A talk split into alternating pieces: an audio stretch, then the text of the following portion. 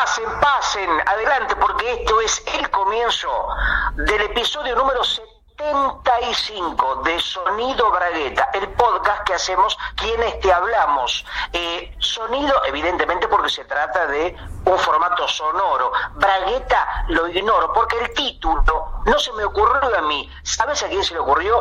A la personita que está del otro lado. Yo aquí, en Buenos Aires mi amigo Nacho Alcuri, allá en Montevideo. Nacho, ¿por qué se llama Sonido Bragueta este podcast? Bueno, eh, las razones son muchas y se extienden en los albores de la humanidad. Cuando el primer Australopithecus se bajó del árbol y se puso unos pantalones jean que encontró tirados que había dejado seguramente un dinosaurio o algún reptiloide, eh, le resultó muy gracioso el sonido que hacía cuando subió la bragueta de esos mencionados pantalones, ese, ese zip, por eso los estadounidenses le dicen zip, y le resultó tan gracioso que de hecho la primera carcajada en la historia de la humanidad, esto está esto está escrito, está todo este documentado, fue el de ese monito subiéndose los pantalones jeans por primera vez y descubriendo un mundo nuevo de sensaciones. Aló. Bueno. Nacho. Sí, yo te escucho para la perfección. Nacho. Hola, Gustavo, querido. ¿Cómo andás? Hola. Hola, sí, no sé que te fuiste de golpe, Ah. hubo un bache, me preocupé y de pronto reapareciste, no sé qué pasó, Nacho, perdí tu comentario. No, no, mi comentario fue, mirá, eh, varios adjetivos, perfecto, en tiempo, adecuado, ideal. Eh, hay gente que ya está No, no, mandando no, cartas está- porque le gustó mucho lo que dije. Vos estabas hablando de el famoso zip, ¿no? Que hacían las braguetas al subirse y bajarse. Bueno, viste que hay gente que también, en términos afirmativos, en vez de decir sí, dice zip o no. Yo lo uso mucho. Para darle más. Ah, mira vos, como para darle más eso. O sea, si vos decís sí, eh, está bien, es evidentemente afirmativo, pero si decís zip, parece ser que es mucho más afirmativo todavía. Es una conversación que queda cerrada, justamente como una cremallera. Seguramente la gente cuando se case, no, cuando vos tenés que hacer eso sí, viste que son realmente relevantes para tu vida. Podría decir, ¿acepta por esposo al señor Juan Carlos Onganía? Sí. Y ahí es mucho más evidente que decir, sí, está bien, eh, sí, sí, sí, sí. Yo eh, no me acuerdo, estoy por cumplir dos años de casado, pero hay grandes chances de que haya dicho zip como un tarado para simplemente para hacerlo de manera distinta. Jura a la bandera. ¿Cuántos síes o cuántos sí son los más relevantes en la vida de una persona? Por ejemplo, eh, ¿tomás con edulcorante? No. ¿Tomás con azúcar? Sí. Sí. Ahí tenés como momentos claves en la vida de una persona. Eh, ¿Usted estaba en, en esta habitación en el momento en que asesinaron al diputado? Eh, sí, la verdad que sí, y ahí vas preso. ¿Vos a qué cosas en tu vida le, le has dicho que no? Por ejemplo, cuando te ofrezco mate cada vez que venís a mi hogar, me decís que no y me, me, me generas un profundo dolor. Bueno, eh, en bebidas podemos hablar 45 minutos todas las que les he dicho que no. De hecho, hasta, hasta marzo voy a estar tomando solamente agua por una promesa. Bueno, Nacho, esto es evidentemente complicado. ¿Por qué? Ah, porque no me escuchás, decís. Debe ser por eso. ¿Seguro que no estás silenciando el micrófono, querido? Capaz que sí, capaz que no. Capaz que solamente tú lo sabes. Ah, ah, ah, ah, ah, ah, ah, ah. ah, ah. Nacho, un programa que... Eh, que no tiene guion, que no tiene edición, que prácticamente no tiene dignidad. Eh, un programa en el que hemos hablado, no sé, de filantropía, de filatelia, de clonación, de felación, de felacuti, de astronáutica, de física y química, como el disco de Joaquín Sabina, Nacho. Sí, señor. Eh, aunque me, me ha costado admitir que ya en este 2021 hay personas que han superado cualquier nivel de locura que pueda tener este podcast. Me imagino que sabes de quién hablo. Seguramente estás hablando de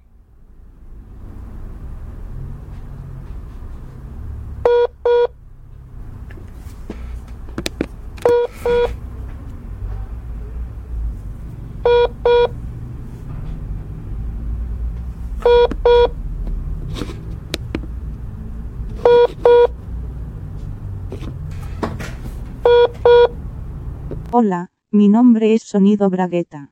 En los primeros minutos del segundo audio Gustavo sufrirá un par de veces el efecto Maradona, donde su voz se ralentiza y se vuelve difícil de entender. La culpa podría ser del celular de Nacho cada vez que entraba en modo de reposo. Así que sonará mal un par de veces pero luego se escuchará perfecto por más de una hora, porque Nacho estuvo tocando la pantalla cada vez que se estaba por acabar. Este mensaje es sobre todo para ti, Gustavo.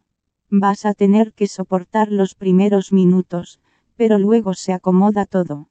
Al resto, relájense y disfruten, que tendremos de todo. Te decía Gustavo, gente en el mundo real en este año 2021 que está aún más delirante, más loca que nosotros y me imagino que sabes de quién estoy hablando. Por supuesto, Nacho, sin lugar a dudas te referís al ídolo rioplatense Joaquín Sabina, que bastante ofuscado por la baja de venta de sus discos en Estados Unidos, entró a tomar el Capitolio disfrazado de Jamiroquai con las típicas pieles rojas, los cuernos, bueno, lo que todo el mundo vio. ¿Cómo era Joaquín Sabina? Yo estaba hablando de esta gente, pero desconocía que era, que era este cantautor setentón español. No, no, bueno, Joaquín Sabina está haciendo un trabajo físico, tiene un coach, lo tiene a Pacho Donel como entrenador, viste, Pacho Donel, un veterano y mítico historiador argentino, escritor, bueno, una leyenda viva de la historia argentina, que empezó a hacer a sus casi 80 años o más una cantidad de trabajo físico y hoy prácticamente está convertido en un Arnold Schwarzenegger en su mejor momento. Bueno, y el propio Pacho Donel empezó a entrenar el cuerpo un poco castigado de Joaquín Sabina y hoy está convertido prácticamente en un hombre, un Charles Atlas, que lo bueno lo pudimos ver por todos los medios. Claro, pero estamos de acuerdo que por ese cuerpito ha pasado más droga que por el aeropuerto de Bogotá. Bueno, justamente me haces acordar el programa Alerta Aeropuerto, viste que si no lo viste te lo recomiendo, donde muestran el lado oscuro de los aeropuertos y qué pasa cuando la gente aeroportuaria sospecha por las caras, por los comportamientos de que determinada persona puede tener eh, en su cuerpo, en su valija, eh, cocaína, vamos a decirlo directamente. Sí, eh, Alcuri Senior, o sea, mi señor padre es muy, muy fan de ese programa y hace poco vi un par de, emisiones con él.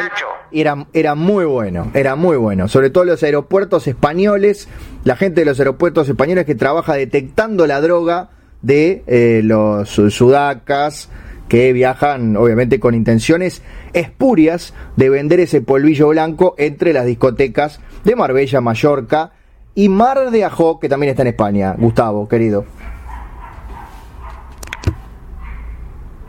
¿Estás por ahí? ¿Qué tocaste con Sí, Nacho, ahora sí, pero ah. manda todo medio para el ojete. No sé si vos ahora me escuchas. Yo perfecto, pensé que te había llevado el personal de algún aeropuerto que había encontrado alguna sustancia prohibida en tu domicilio. El otro día, Nacho, vi en ese programa una persona que no tenía nada en su valija, no tenía nada en su equipaje, pero los policías decían, este tipo tiene evidentemente algo escondido y le hacen lo que se conoce como un escáner corporal. ¿Y sabes qué tenía dentro? ¿Qué tenía dentro? 48 bolsitas con cocaína que eh, se había tragado una por una y las tenía de, escondidas entre la vesícula, el esófago, el páncreas. Prácticamente era una farmacia ambulante. Y los, los muchachos tuvieron que esperar a que, bueno, que hiciera sus necesidades. Sí, sí, aparte no sabés lo que es la imagen en un primerísimo plano del tipo cagando y viendo cómo sale de ese ano narcotraficante cada bolsita con una cantidad importante de cocaína, veíamos, iban contando, no terminaban más. Quedó prácticamente ese ojete abierto como, ¿qué te podría decir? Como una farmacia de turno, justamente. Me, los imagino al personal del aeropuerto cual, cual gente de un programa de juegos contando cuando sale uno dos, ¿viste cuando están cuando participaron y al final hay que contar cuántos globos metió adentro de Recién acabo de, mentir, no se ve el primer plano, hubiera sido bueno, seguramente no hubiera sido ah. muy Qué mentiroso que eso Gustavo. Feliz la imagen, pero sí podemos ver las bolsitas, el estado, el, color en el que quedaron esas bolsitas.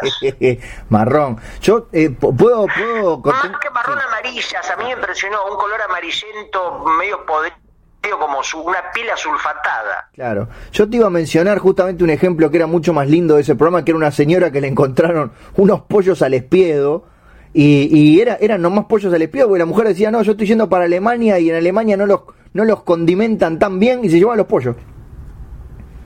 Bueno, está bien. Eh, igual yo creo que exageran, ¿no? Porque ¿qué, qué, qué mal le puedes hacer a alguien mm, tragando bolsa de cocaína y después cagándolas?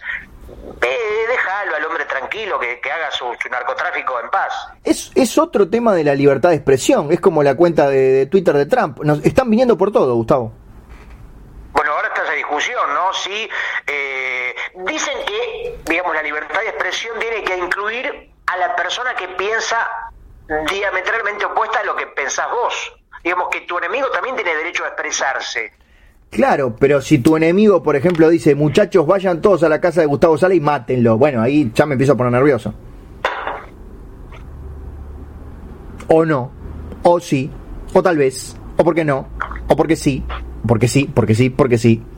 O si dice lo contrario, si dice, bueno, vayan todos, tomen unas antorchas y cual si fuera el Capitolio, entren al edificio que no vamos a nombrar, donde vive Ignacio El Curi, que lo acabamos de nombrar, y sacrifíquenlo, degüellenlo. A mí no me gustaría, yo preferiría que le cancelaran la cuenta a esa persona, pero de repente soy yo. Sí, recién hablamos de Joaquín Sabina, Nacho. ¿Habrá gente que no conozca, que no sepa quién es Joaquín Sabina? Eh, mm, vos decís, eh, cuando le preguntan, por ejemplo, conoce a Mickey Mouse, conoce a Natalia Oreiro, conoce a Maradona, conoce a Joaquín Sabina, ¿quién es el más popular en el mundo? Yo creo que Joaquín Sabina. Yo creo que no, pero debería. Ah, muy bien. Seguramente, no sé, alguien en Alaska, alguien en Necochea, alguien en Ramo Mejía, no sepa quién es, no conozca la inmensa estatura artística, conceptual, filosófica de Joaquín Sabina. Eh, lo que me hace un poco infeliz. ¿Habrá gente que no conozca, recién lo mencionabas, al ratón más conocido de todos, al ratón Mickey? Pocos. Seguramente, ¿sabes quién no lo debe conocer? Algunos, eh, algunos chinos de 7, 8 años que trabajan 23 horas por día este, cosiendo remeras de Disney y justamente no tienen tiempo de salir al mundo exterior y conocer quién es esa persona que bordan día y noche todo el tiempo. Yo creo que debe haber como un gen capitalista, un gen de marketing que flota en el aire en la cultura global. Que cuando un bebé sale al mundo del cuerpo de su madre, automáticamente respira y sabe quién es el ratón Mickey. Respira ese conocimiento, lo incorpora. Y por ejemplo, aquellas bolsitas de cocaína del aeropuerto, cuando salieron, ¿también sabían quién era el ratón Mickey? Porque podrían saberlo o podrían no saberlo. Son bolsitas, son cosas que salieron de adentro de una persona. Esas bolsitas de droga son una persona que nació al mundo y por lo tanto pueden recibir el mismo gen flotante y decir, ahora sé quién es el ratón Mickey o el ratón Miguelito, como se lo conocía también en otros rincones del mundo o no. O sí, o me equivoco. Tal vez sí, tal vez no. Son muchas las interrogantes.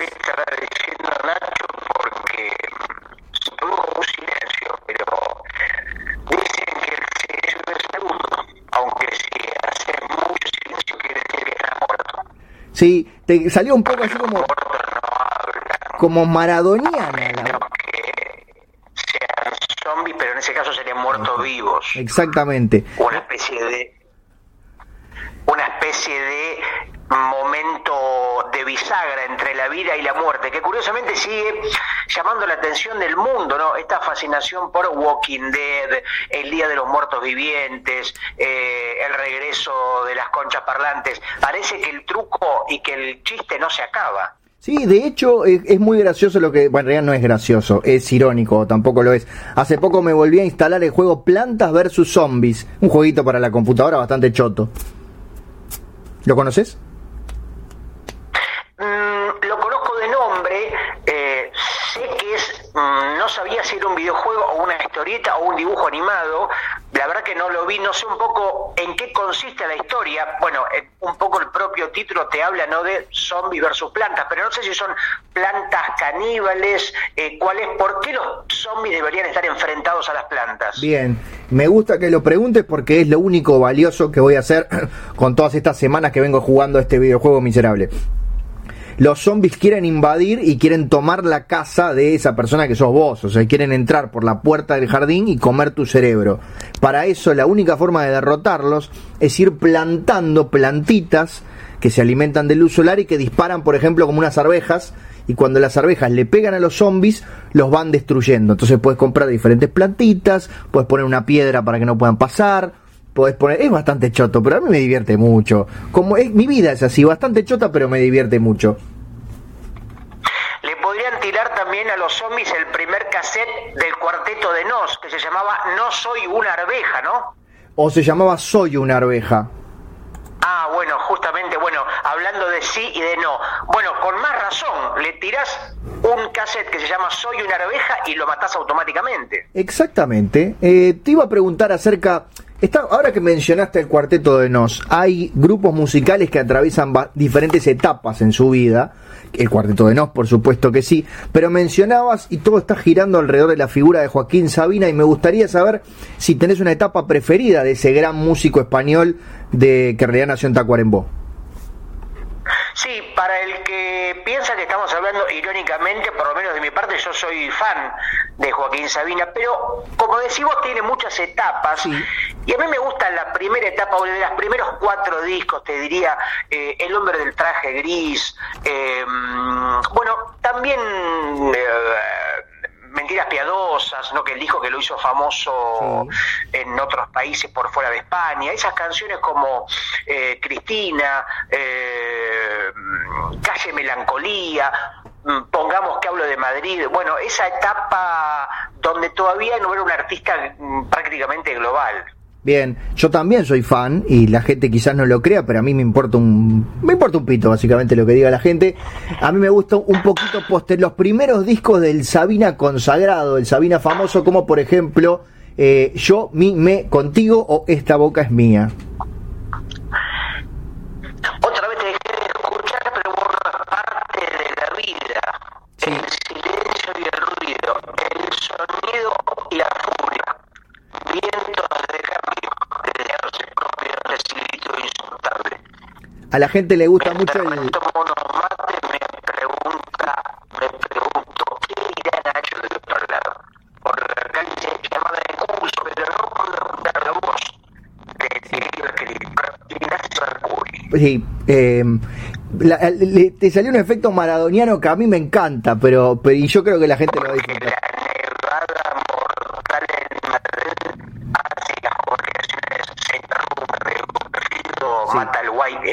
Exactamente, tú lo has dicho. Eh, la nevada mortal, decía mi amigo Diego Armando Gustavo Sala, en este sonido bragueta número 75, en donde ha pasado de todo, donde tuvimos la presencia de Joaquín Sabina, donde invadimos el Capitolio, donde todavía no nombramos a Joaquín Aldeguer, pero de pronto ni siquiera lo nombramos porque no se lo merece. Y te pregunto, Gustavo, ¿sentís que este 2021 es distinto al 2020 o es una continuación de la misma porquería? prácticamente es una secuela, ¿no? Es una segunda parte. Y sabés lo que dicen de las segundas partes. Nunca son una garcha. O sea que me parece que uno arranca el 2021 sabiendo que va a ser peor, que va a tener peores actores, va a tener peores efectos especiales, va a tener peor fotografía, va a ser una película mala. Sí, y, y le, está cumpliendo básicamente cuando aparece una saga media revolucionaria? Alien, por ejemplo, Predator, eh, mm, Mi papá es un ídolo, donde la primera película te presenta el personaje y está como está lo novedoso. Después es un poco repetir los mismos chistes y se van debilitando. Totalmente. Eh, por eso, básicamente, nuestro primer episodio de Sonido Bragueta fue el que valió la pena y todo lo que vino después son refritos. De hecho, estamos repitiendo los mismos chistes de nuestro capítulo 1. Bueno, básicamente, claro, somos una saga de un episodio y en este caso 74 secuelas, 74 segundas partes. Ni la Academia de Policía llegó a tener tantas secuelas. Imagínate los récords que estamos rompiendo. Es lo que pasa con Batman, ¿no es cierto, Nacho? Bueno, ojo con lo que vas a decir. Mucho cuidado con lo que vas a decir. Porque si te... Porque sos tan fan del del encapuchado, del, del, hombre del impermeable, del hombre de las orejas de arroz, del hombre de las orejas en punta. ¿Qué vas a decir? De las sin huesos, el 38, el murciélago que todo lo sabe, el millonario de Ciudad Gótica, el hombre que no le teme a nada. Sí. Y otra vez me quedé. No, no. Ante la incógnita de lo que dirá Nacho, pero luego que cuando escuche la grabación ahí voy a, no. lo voy a, esperemos unos de las palabras de mi querido amigo Ignacio Alcuri. Exactamente. Te decía, ojo con meterte con Batman, porque es una figura sagrada en esta casa. El otro día Nacho quería ver algo ¿Viste ese lugar común que dice, quiero, quiero ver algo que no me haga pensar? Sí. ¿Viste? Quiero dejar la filosofía, el pensamiento de lado y ver algo ligero, ver algo pochoclero. Empecé a buscar opciones en Netflix y aparecieron las películas de Christopher Nolan, la saga de Batman. Sí. Y dije, uy, mira, vamos a dar una oportunidad al polémico, amado y odiado Christopher Nolan. Ajá. Y puse la película que no me acuerdo cuál es y Batman asciende, que está eh, Bane. Sí, señor, el Caballero de la Noche asciende. Bueno, me imaginaba que era mala, pero no podía suponer que era tan mala, Nacho. ¿Qué pasó ahí, por favor? Epa, epa, ¿por qué lo decís, Gustavo? Por favor, eh, amplía tu, tus declaraciones y tus expresiones. Bueno, por supuesto que no la vi completa. Ajá. Iba eh, buscando momentos, haciendo una edición en vivo, ¿no? Haciendo pequeños saltos a ver si pasaba algo, pero todo me pareció bastante lamentable. Pero, pero lo que pasa es que todo se resuelve al final. Es como una película de Shyamalan, donde dice, bueno, ahora todo tiene sentido y realmente es la mejor película que vi en mi vida. Ah, es una película, claro, los últimos cinco minutos son reveladores y la primera hora y media es una verdadera garcha, pero vale la pena para llegar a un final maravilloso, eso querés decir. Exactamente, el final es la recompensa. No, ¿sabés lo que sí vi, Nacho, interesante en Netflix? Eh, una serie que se llama Arroba Vivo, o, no, o Hashtag Vivo, también hablando de zombies, una película coreana de una invasión zombie. Estoy anotando porque no la conozco. Contame, bueno, yo sé que se trata de una invasión zombie, pero ¿en qué contexto? ¿Es en un tren, en un avión, en un edificio, en una cabaña, en un restaurante? No, bueno, es en un, mira, es en un edificio que a esta altura parecería curioso hacer algo novedoso y original con una invasión zombie, porque más sí. o menos todas tienen los mismos tópicos, el mismo universo y parecería que ya no quedan cosas por hacer. Sin embargo, en esta película nos cuenta la historia de un, un, adolescente, un joven en un edificio, en un piso 12, poner un piso alto, sí. eh, que de pronto empieza a escuchar ruidos, empieza, sale al balcón y ve la calle invadida por muertos vivos, todo colapsado, no puede salir del edificio porque sus propios vecinos están caminando y queriendo entrar a la casa, digamos que quedó prácticamente encerrado, en cuarentenado, porque afuera está el peligro de los zombies y bueno, empiezan a pasar los días, se le acaba la comida, eh, por ahí no tiene las comunicaciones funcionando, eh, ven cómo muere el presidente, eh, bueno, se pudre todo y Spoiler. es como un, básicamente la, la metáfora de la isla desierta de alguna manera. ¿Cuál es la metáfora de la isla desierta, Gustavo? Bueno, no sé, me, digo, esta figura del... Ay, qué gracioso, mirá cómo se burla de mi figura. No, pero tiraste una cosa, el famoso chiste si pasa, del hombre barbudo que está, perdón, quiero decir, Nacho, por ahí, borrarlo de la metáfora, quiero decir el estereotipo mejor, Ah. ¿no? Del hombre abandonado a su suerte en una en esa isla que es siempre una especie de montículo apenas de tierra en el océano con una palmera y poco más, esperando que vengan a rescatarlo y pasan los años y se alimenta de cocos, la barba le crece, se le rompe la ropa, bueno, un poco eso quiero Ahora, decir, macho. Lo entendí perfecto y disculp, no quise ofenderte de ninguna forma, entendí perfectamente lo que decís y mi pregunta es, bueno, ¿qué comía este hombre? Eh, Bueno, primero principio comía lo que eh, tenía en la ladera hasta que se le empieza a acabar. Sí. Pasa días que no come nada y eh, de pronto se arriesga a hacer una salida rápidamente eh, a un departamento que está al lado a ver si puede manotear algo, pero están los zombies ahí amenazándolo, entonces son salidas muy arriesgadas. Ah, o sea, no es que están bueno. en la vereda, están adentro del edificio también. Están en un edificio, en un piso alto, Nacho, te lo acabo de decir. No, Eh, si están adentro los eh, zombies. Los zombies están en todos lados, adentro del edificio, está Ah. prácticamente todo el mundo convertido en zombie y quedan pocas personas porque parece que muerden y automáticamente el- la rapidez de contagio es muy veloz. Bien. Eh, ¿Te gustó la película Hashtag Vivo, Gustavo Sala? Sí, me gustó, Nacho, por eso te estoy diciendo que te la recomiendo, no te voy a recomendar una cosa que no me gustó. Bueno, no sé, porque ¿sabes por qué? Es capaz que sí, porque si no me gustó, pero te conozco tanto y sos mi amigo y sé que la vas a disfrutar. Podría ser. No, Nacho, no te recomendaría cosas que a mí no me gustan y puedo suponer que a vos sí. Es como si vos tenés que regalarle a alguien- algo a alguien para un cumpleaños. Sí. Y esa persona es fanática de algo que a vos no te gusta. No le vas a regalar algo, tenés que coincidir, me parece, ¿o no? ¿Vos decís, por ejemplo, que un diabético no puede regalar bombones? No, pero eso tiene que ver con la salud. Yo te hablo de cosas de un consumo, de un gusto. Por ejemplo, suponete que vos tenés una amiga, no sé, bien antisemita, fanática de Hitler. No Sí. le vas a regalar un ejemplar de mi lucha. Porque ya lo tiene, decís. ¿No? Exactamente, ya lo tiene, entonces hay que regalarle algo que no tenga. Por ejemplo, no sé, la Declaración Universal de los Derechos Humanos, para que vea lo equivocada que está en su camino de vida, por qué va hacia esos lados que no son los correctos.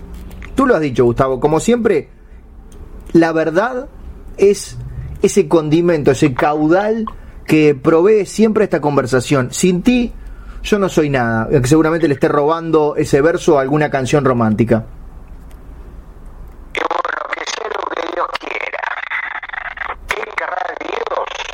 ¿Qué querrá Dios? Es una muy buena pregunta. ¿Dios quiere lo mejor para nosotros o Dios nos quiere ver sufrir como aquellas personas que ven, por ejemplo, una película de ¿Será zombies? Dios ¿Existirá Dios? o será un personaje de Fermi? ¿O será un personaje de Héctor Germano? Es realmente cuántas dudas. Sí. Cuántas dudas que corren por nuestras venas. ¿Cuántas dudas? En corren? mis venas hay alcohol, cantaba Vicentico. Sí. En el primer disco, si no me equivoco, de los fabulosos Cadillacs. Pero Sí. en mi vena no corre alcohol porque tomo bastante poco, entonces no creo que se queden adheridos esos glóbulos alcohólicos por mucho Ahí está, para que estoy tratando, estoy casi, casi resuelto tu condición maradoniana, Gustavo. Por las dudas le estoy conectando la corriente al celular y eh, tratando de que cuando se apague la pantallita la voy a volver a prender y todas esas cosas. Porque hemos tenido, no voy a decir accidentados, porque accidentados son los rugbyers que se comen entre ellos en los Andes. Algunos episodios nos ponen a prueba y otros nosotros ponemos a prueba a la ciudadanía, a la gente que nos escucha. ¿No es cierto, Gustavo? Sí, no sé de qué estás hablando porque se produjo una especie de intermitencia, de separación de bienes, donde yo seguía hablando solo, vos seguramente también, pero bueno, esto es así, es vanguardia inconecta. Este es un episodio muy especial de Sonido Bragueta, el primero en 75 en donde por momentos quizás no nos escuchamos, pero es lo de menos, porque, porque estamos juntos a la distancia, eh, juntos a la par, como cantaba este Papo. Un episodio prácticamente collage va a ser, ¿no? Donde evidentemente con tu talento para la edición, para el corta y pega, Sí. vas a tener que evidentemente mm, eliminar los silencios, las incoherencias, un programa que va a terminar durando cinco minutos.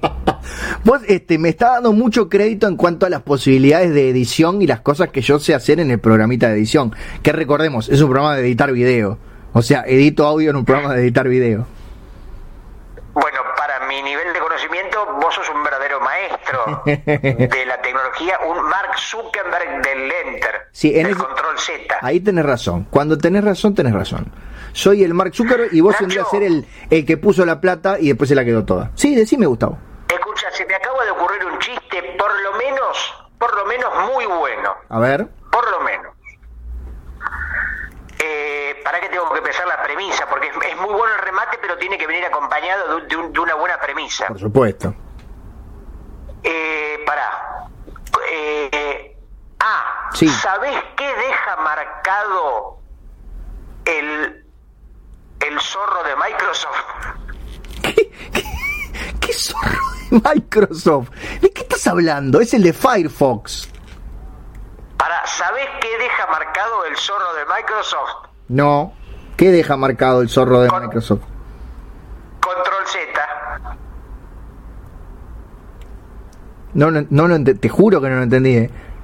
De verdad no lo entendí. Y viste que el zorro siempre dejaba marcada una Z cuando hacía un... Ah, terminaba una su, huella. Digo, por acá pasó el zorro. tenés Por eso lo de. Control Z sería lo mismo, pero que tiene que ver con el mundo de la tecnología. Por eso lo de Microsoft. Ah, lo que me confundió es que Microsoft tiene, tiene sus productos y después está Firefox, que es un navegador que tiene un, como un zorrito de mascota. Entonces por eso me Sí, confundí. pero no es tan conocido.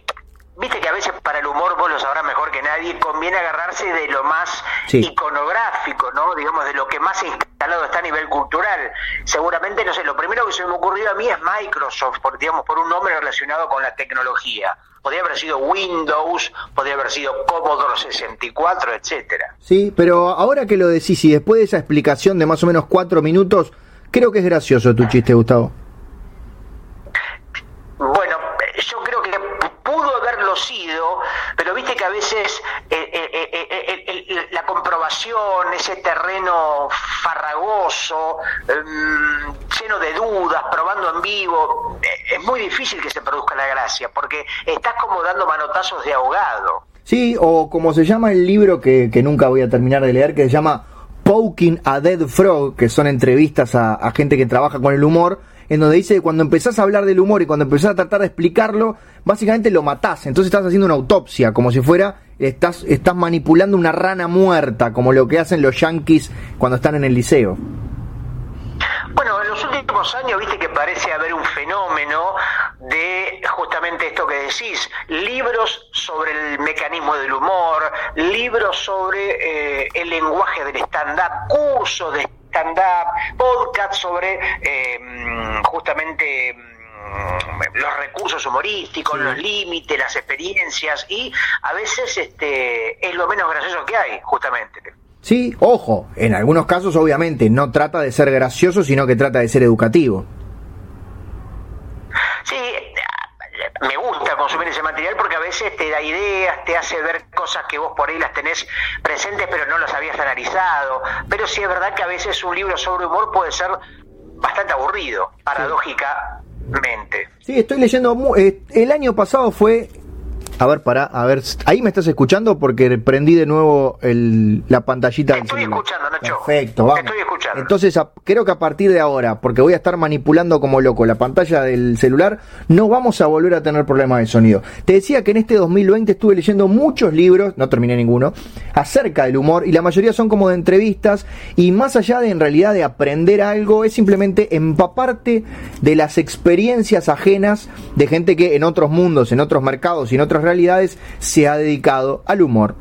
En fin, eso es lo que quería decir. Por supuesto, eh, lecturas en inglés, como casi todo lo que vos hacés, lees y seguramente soñás. Sí, perdón, es en inglés, no te los puedo prestar, discúlpame. Bueno, yo descubrí, seguramente te lo he contado, un blog eh, de un gallego que, un español, digo, no no, no caigamos en el Por tópico favor, de decir que todos los españoles son gallegos, pero un español eh, que mm, traduce al español justamente Sí, las sentido. larguísimas entrevistas a autores de historieta de la mítica revista Comics Journal. Sí, señor.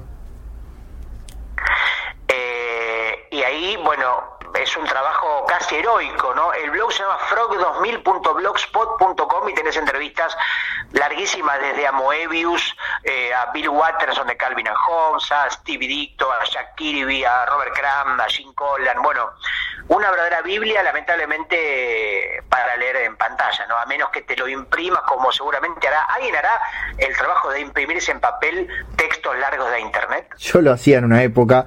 Trabajaba en la imprenta y bueno, y había, y había eh, papeles que se usaban de un lado y que de repente ya no se usaban más. ¿Sabés lo que me imprimía yo en la imprenta y después lo iba leyendo en el ómnibus? Esto es muy lamentable, pero quiero que lo sepas. ¿Sabés lo que me imprimía? La Biblia, te imprimías este, mm, la Constitución de Uruguay más o menos, me imprimía todos los meses las llamadas solicitations, que es cuando DC Comics publica los, los títulos que van a salir en el futuro eh, con una pequeña descripción de cada uno.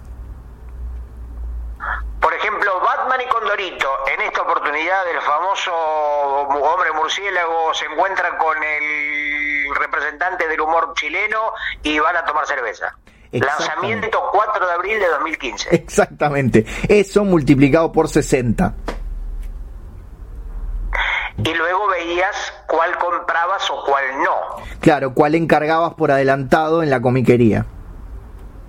¿Y qué pasa con el hombre araña? Que parece haber más o menos una película por mes siempre contando lo mismo. Debe haber ya más o menos 15 personas que interpretaron al hombre araña, ¿no es cierto? Sí, y de hecho, ya que, que haces esto que habíamos ensayado antes de grabar, en la próxima película hay quienes dicen que van a aparecer varios actores que hicieron de Peter Parker Spider-Man en una historia en donde se explica que hay múltiples realidades y que se puede saltar de una a la otra, como pasó en la película animada. Bueno, parece que el hombre araña es un poco como los zombies, que sigue teniendo tela para cortar o que el público todavía no se cansó. Sigue teniendo tela de araña para cortar. Bueno, también hoy hablamos del Cuarteto de Nos y el Cuarteto también eh, fue zombie, ¿no? En justamente el disco Apocalipsis Zombie de hace unos pocos años y en el videoclip donde juegan con esta metáfora de la gente que está convertida en zombies todo el tiempo con el celular y con la tecnología que ya hemos visto en un montón de situaciones, ¿no? La metáfora del consumo tecnológico como eh, una especie de mm, zombificación capitalista. Sí, bueno, eh, siempre seguramente fuimos zombies de algo. Antes éramos zombies del trabajo y ahora somos zombies del ocio Déjennos ser zombies de lo que uno quiera en paz. Se lo digo a ustedes, señores de Nos. ¿Vos decís que es muy difícil eh, estar libre de, de, alguien que te capte? Uno no necesariamente somos títeres o somos mmm, atrapados por algún tipo de eh, marca, de gusto, de afición, de nadie, no podemos decidir por nosotros mismos. Eh, es difícil, exige trabajo, exige esfuerzo y vamos a decirlo, este sistema justamente capitalista hace que mucha gente cuando termina de trabajar, cuando termina de, darle ocho horas por mendrugos a una persona que se está haciendo millonaria, no tiene la fortaleza como para resistir esos embates. Entonces, eh, por ese lado es muy difícil cambiar la realidad antes de, si no, eh, este, básicamente entramos a todos los capitolios del mundo y nos comemos a los ricos pensaba, Nacho, que qué lástima que, que la comida llene. A ver, explique, expláyate, no explícate, porque ya te entendí, pero me gustaría escuchar más. Ponele que a vos te guste el helado. o decime algo que te guste mucho. Decime algo que te guste mucho comer, que lo disfrutes. Me gusta el helado, es más, este, me voy a buscar un helado palito a la heladera, ya voy con él. Bueno, ponele que no se te agarra un berretín, quiero comer helado mientras veo la última garcha de Christopher Nolan. Eh, sí. Me voy a comer 6 kilos de helado, chocolate amargo, tiramisú, crema con banana, banana split. Comes el primer kilo, comes el segundo kilo, al tercer kilo ya te empieza a caer mal. ¿Y sí? Probablemente termines teniendo diarrea, vómitos, te enfermes. Eso me parece una verdadera desgracia. Sí, ¿a dónde estamos llegando con esto? Quiero decir que por suerte hay cosas que podemos hacer y no nos llenan. Ah. Me gustaría que con la comida pase así. Imagínate, por ejemplo, digamos, la literatura. Sí. Vos podés leer 10 libros seguidos y no te llenás. No te, no te caen pesados. Vos podés escuchar 10 discos seguidos, podés escuchar 70 temas de Mandrake Wolf, de Franny Glass, de de Mersey. Justamente otra vez cuarteto de Nos y no pasa nada, no, no, no te empezás a sentir mal. Eh, pero con la comida es una desgracia que uno tenga que parar en algún momento porque si no revienta. Bueno, pero también nos ahorra un montón de dinero, Gustavo. Sí, pero eso es otro... Imagínate que de pronto tenés mucho... O sea, yo si tuviera mucha guita me gustaría comerme 124 sándwiches de miga. Exactamente ese número. ¿Con qué? ¿Con jamón y queso? Y con varios gustos. Jamón, primero los pondría un rato en la heladera con manteca, ah. con jamón y queso, con salame, negros, con varios gustos. Eh, pero la anatomía humana es muy débil en ese sentido. El estómago humana, eh, humano le tirás 40, 50 sándwiches y ya empieza a querer este te los reprime, no, no, no, me parece que todavía ahí el cuerpo humano tiene cosas para trabajar. Sí, tenés razón. ¿Y qué? Me hiciste acordar que yo no, ¿sabes que no almorcé hoy, Gustavo? Bueno, eh, también estaría bueno que uno pudiera alimentarse viendo comida.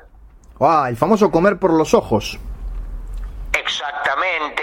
Y eso me lleva a la pregunta que me hago hace mucho tiempo, desde que tenía cuatro años. ¿Por qué existe la fascinación de mucha gente por los programas de televisión de cocina? Claro, porque después no van y hacen las recetas, solamente los miran. Vos te das cuenta que ahí es, es evidentemente visual. Lo que a la gente le gusta es ver comida, no comer comida. Sí, de hecho hay comidas que si las pruebo de repente no me gustan, pero son muy lindas de ver. Seguramente muchos de los platos que, no sé, Francis Malman o Maru Botana o los grandes chefs mediáticos, seguramente lucen muy bien porque tienen una, gran iluminación, ¿no? Una, una, puesta casi escenográfica, pero que segura, digamos, puede ser una garcha y uno ignorarlo porque no hay manera de comprobarlo realmente. ¿Sos de esas personas que les, les importa demasiado la presentación del plato, eso que le ponen como una firmita, como una hojita, o decir, bueno, tráeme la hamburguesa, me la voy a comer igual, no importa cómo esté presentada.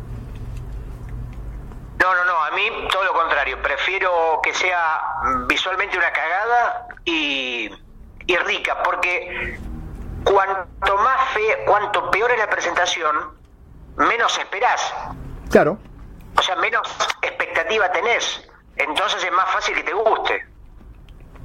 Por eso esas personas que de repente van a la primera cita todas arregladas son las que suelen fallar. El mejor es el que va todos a Por supuesto, por supuesto. O sea, si vos eh, es como, no sé, eh, todo lo que presenta algo tiene que ser mediocre para que luego sea más fácil de que nos guste su contenido. Exactamente. Por eso, por ejemplo, este episodio de Sonido Bragueta comenzó con unas pequeñas imperfecciones técnicas y ahora estamos dándole para adelante como locos. Yo simplemente tengo que tocar el teléfono cada 15 segundos. Me siento Sandra Bullock en máxima velocidad. Por eso hago flyers tan chotos para que no generen una expectativa ¿Qué es lo que pasa con muchas tapas de libros o de discos? ¿Viste? Decís, uh, mira lo que es esta tapa y adentro es una cagada. Siempre uno se termina desenamorando porque arranca muy bien y después el interior no está a la altura. Hablemos, por ejemplo, vos sos el, el músico maníaco de los dos. ¿Tu disco favorito, qué tapa tiene? Mi disco favorito, bueno, Sabina, digamos, no tiene grandes tapas, justamente. O sea, casi todas las canciones de los discos de Sabina son mejores que las tapas de los propios discos. Seguro.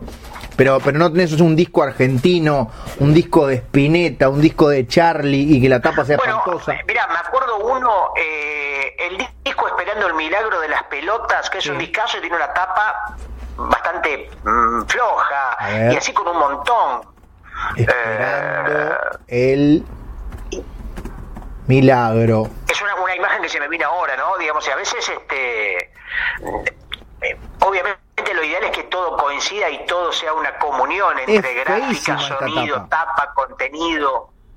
Es espantosa.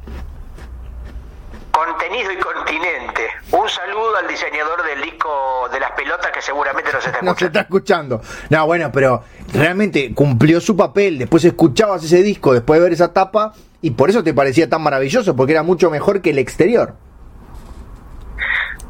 Bueno, viste que hablando de cocina, eh, siguiendo con este fenómeno, uno de los hits televisivos de los últimos años es esta cosa de Masterchef que también tiene su versión uruguaya. Sí, señor, concurso de cocina entre gente común o entre celebridades en el que participó, si no me equivoco, el amigo Santiago Tabela, integrante del cuarteto de Nos, que hemos mencionado varias veces también, ícono de la música uruguaya de los últimos 40 años. Y poseedor de un bigote que debería ser ilegal. Sí, Nacho, y también es, un, es, es bastante impresionante, ¿no? Que un programa a priori bastante, digamos que parecería no tener mucho para ofrecer, desde el formato, desde la propuesta. Sí. Eh, ¿Qué otras cosas podría tener Master? Digamos, si hay Masterchef, ¿podría haber un Ah. Master Barrenderos, un Master Ferreteros, un Master... mm, ¿Qué? ¿Qué se te ocurre que debería tener un programa de Masters? Master escritor, master writer. Bueno, quizás sería poco televisivo porque de última el que cocina, ¿no? El que cocina eh, puede tener, no sé, algo, una especie de impronta carismática, puede hacer como una, no sé, poner cara como del tipo que está concentrado, ves cómo le pasa la mayonesa al pollo, ves cómo agarra y revolea las papas por el aire, pero la gente que escribe es una persona, Bueno. es una situación prácticamente muy aburrida, ver a alguien escribir no pasa nada. Te voy a retrucar, porque me haces acordar a, mi, a uno de mis realities favoritos de Netflix, no porque seas bueno, sino porque justamente son todos buenos entre ellos, no hay conflicto, pues por eso básicamente es aburridísimo, que es un, un concurso, una especie de máster sopladores de vidrio. Bueno, eso es una, una, una verdadera artesanía, ¿no? Es casi un milagro ver cómo desde alguien que sopla algo se convierte en un jarrón y el vidrio incandescente, cómo se derrite. Es prácticamente volver al origen del hombre. Bueno, justamente ahí la gracia, en la mayoría de los realities, hay una persona que es el héroe desconocido, el responsable del éxito, el que nadie nombra, que es el editor. Todo pasa por el editor. Seguramente cada vida de nosotros tendrá un editor, Nacho. Ojalá. Me acuerdo, me hiciste acor- me hiciste acordar a un reality que se llamaba, creo que Shark Tank, en el que la gente iba y presentaba como ideas a un jurado. No sé si lo viste alguna vez. No lo vi, más o menos, claro, Shark Tank viene a ser como, como es el refugio de ideas, ¿cómo es que le dicen a esa figura? Sí, a ese tanque de No, tiburones. tank es eso. Claro, eh, ahora, ahora me Ah, viene la por el tema. Está bien, me confundí con lo de Think Tank, que eso Sí, es sí, otra sí, pero, pero va por ahí. Para, déjame ver si era concurso de telerrealidad, Shark Tank. Entonces, me acuerdo uno de ellos que presentaba, por supuesto todos eran inventos abominables, era como un, como un asientito de bebé para el auto, pero que tenía, si el auto volcaba, como era como un, era como, como el- la navecita de Baby Yoda, el, siempre quedaba derecho el bebé. O sea, los padres morían, pero el bebé quedaba ahí tenía que seguir viviendo solo. Bueno, claro, está bien, como en el capítulo de Los Simpsons, creo que el hermano de Homero era que inventa el traductor de bebés, Exacta- donde reproducía el llanto en palabras. Y exactamente, bueno, la, la gracia o la sin gracia que tenía este Shark Tank cuando lo miraba en el cable era lo malo que estaba editado. O sea, era como que el jurado le, le- le- le preguntaba al, al que llegaba, pero ¿tú estás convencido de que este producto funciona? Y los siguientes 25 segundos eran caras del jurado y caras de él, caras del jurado y caras de él. Y vos decías, el tipo ya contestó hace media hora, pero el editor estiraba de una manera aberrante todas las acciones. Eso era lo que quería Nacho, decir nada más. tengo ganas, de, pe- tengo ganas de pelearme con vos por una cosa. Eh, eh, no nos podemos cagar a piña porque estamos lejos, pero decime. No, pero me refiero a una pelea intelectual, de Ah. intercambio de contenido, de intercambio de miradas. Estoy seguro que has visto la nueva película animada de Pixar llamada Soul. Estaba tan seguro que en algún momento lo ibas a plantear porque sos el archienemigo de Pixar en el Río de la Plata. Y estoy seguro de que una o varias lágrimas han caído de ese ojito uruguayo que tenés. Sinceramente me gustó mucho la película, pero no lloré. Esta vez no lloré. Cosa que se has hecho con bodrios como Coco, por ejemplo. Con Coco casi me apelan al deshidrato. golpe bajo y a la manipulación emotiva sin precedentes. Casi me deshidrato con Coco. Bueno, em, solamente quería Contame, mostrar mi contame, mirada contame, en contra de la contame. tuya, ¿no? Contame qué te pareció Soul, porque todas las miradas en este programa, o básicamente las nuestras, las de nosotros dos, son siempre bien recibidas. Bueno, me pareció insufrible, Nacho, me pareció insoportable y me parece que no pueden escapar de que cada película sea prácticamente una charla TED, ¿no? Donde te enseñan cómo tenés que vivir. Pues es, es, interesante lo que decís, porque a mí, que, que, la película me gustó mucho, incluso así puedo darte un poco de razón en lo que estás diciendo. Yo creo que Pixar cuando arrancó con esas gemas como Toy Story, Monster Inc., etcétera, me parece que tenían más que ver con buenos personajes, con buenos chistes y que pasaban cosas divertidas, por supuesto con el canto a la amistad, a los valores, pero no de manera me parece tan evidente y cada vez me parece que tiene que tener un mensaje más didáctico, más docente y tener ese aura de algo como muy importante. Son películas que tienen un carácter de algo gigante, ¿no? No, no puede ser, no, no sé si lo de gigante, pero de repente justamente todo lo contrario, el valor de las pequeñas cosas. Bueno, pero eso es como Héctor Alterio diciendo la puta que vale la pena estar vivo. ¿no? E-, ese canto medio rozando el macrismo, eh, esta, esta, esta lógica del, ¿cómo es? del emprendedor, no, ¿cómo, cómo la meritocracia, ¿no? Es un poco bastante derechoso, me parece el mensaje. Por ahí me equivoco, es una impresión que me da a mí. No, no, es que eh, evidentemente siempre que, alguien trata de como de como de compartir una un, mensaje o cierta postura que tiene de, ver la vida, desde el otro lado pueden pueden este, aceptarla o decir este, yo la vida me, la, me la postureo como quiero y vos dejate de joder.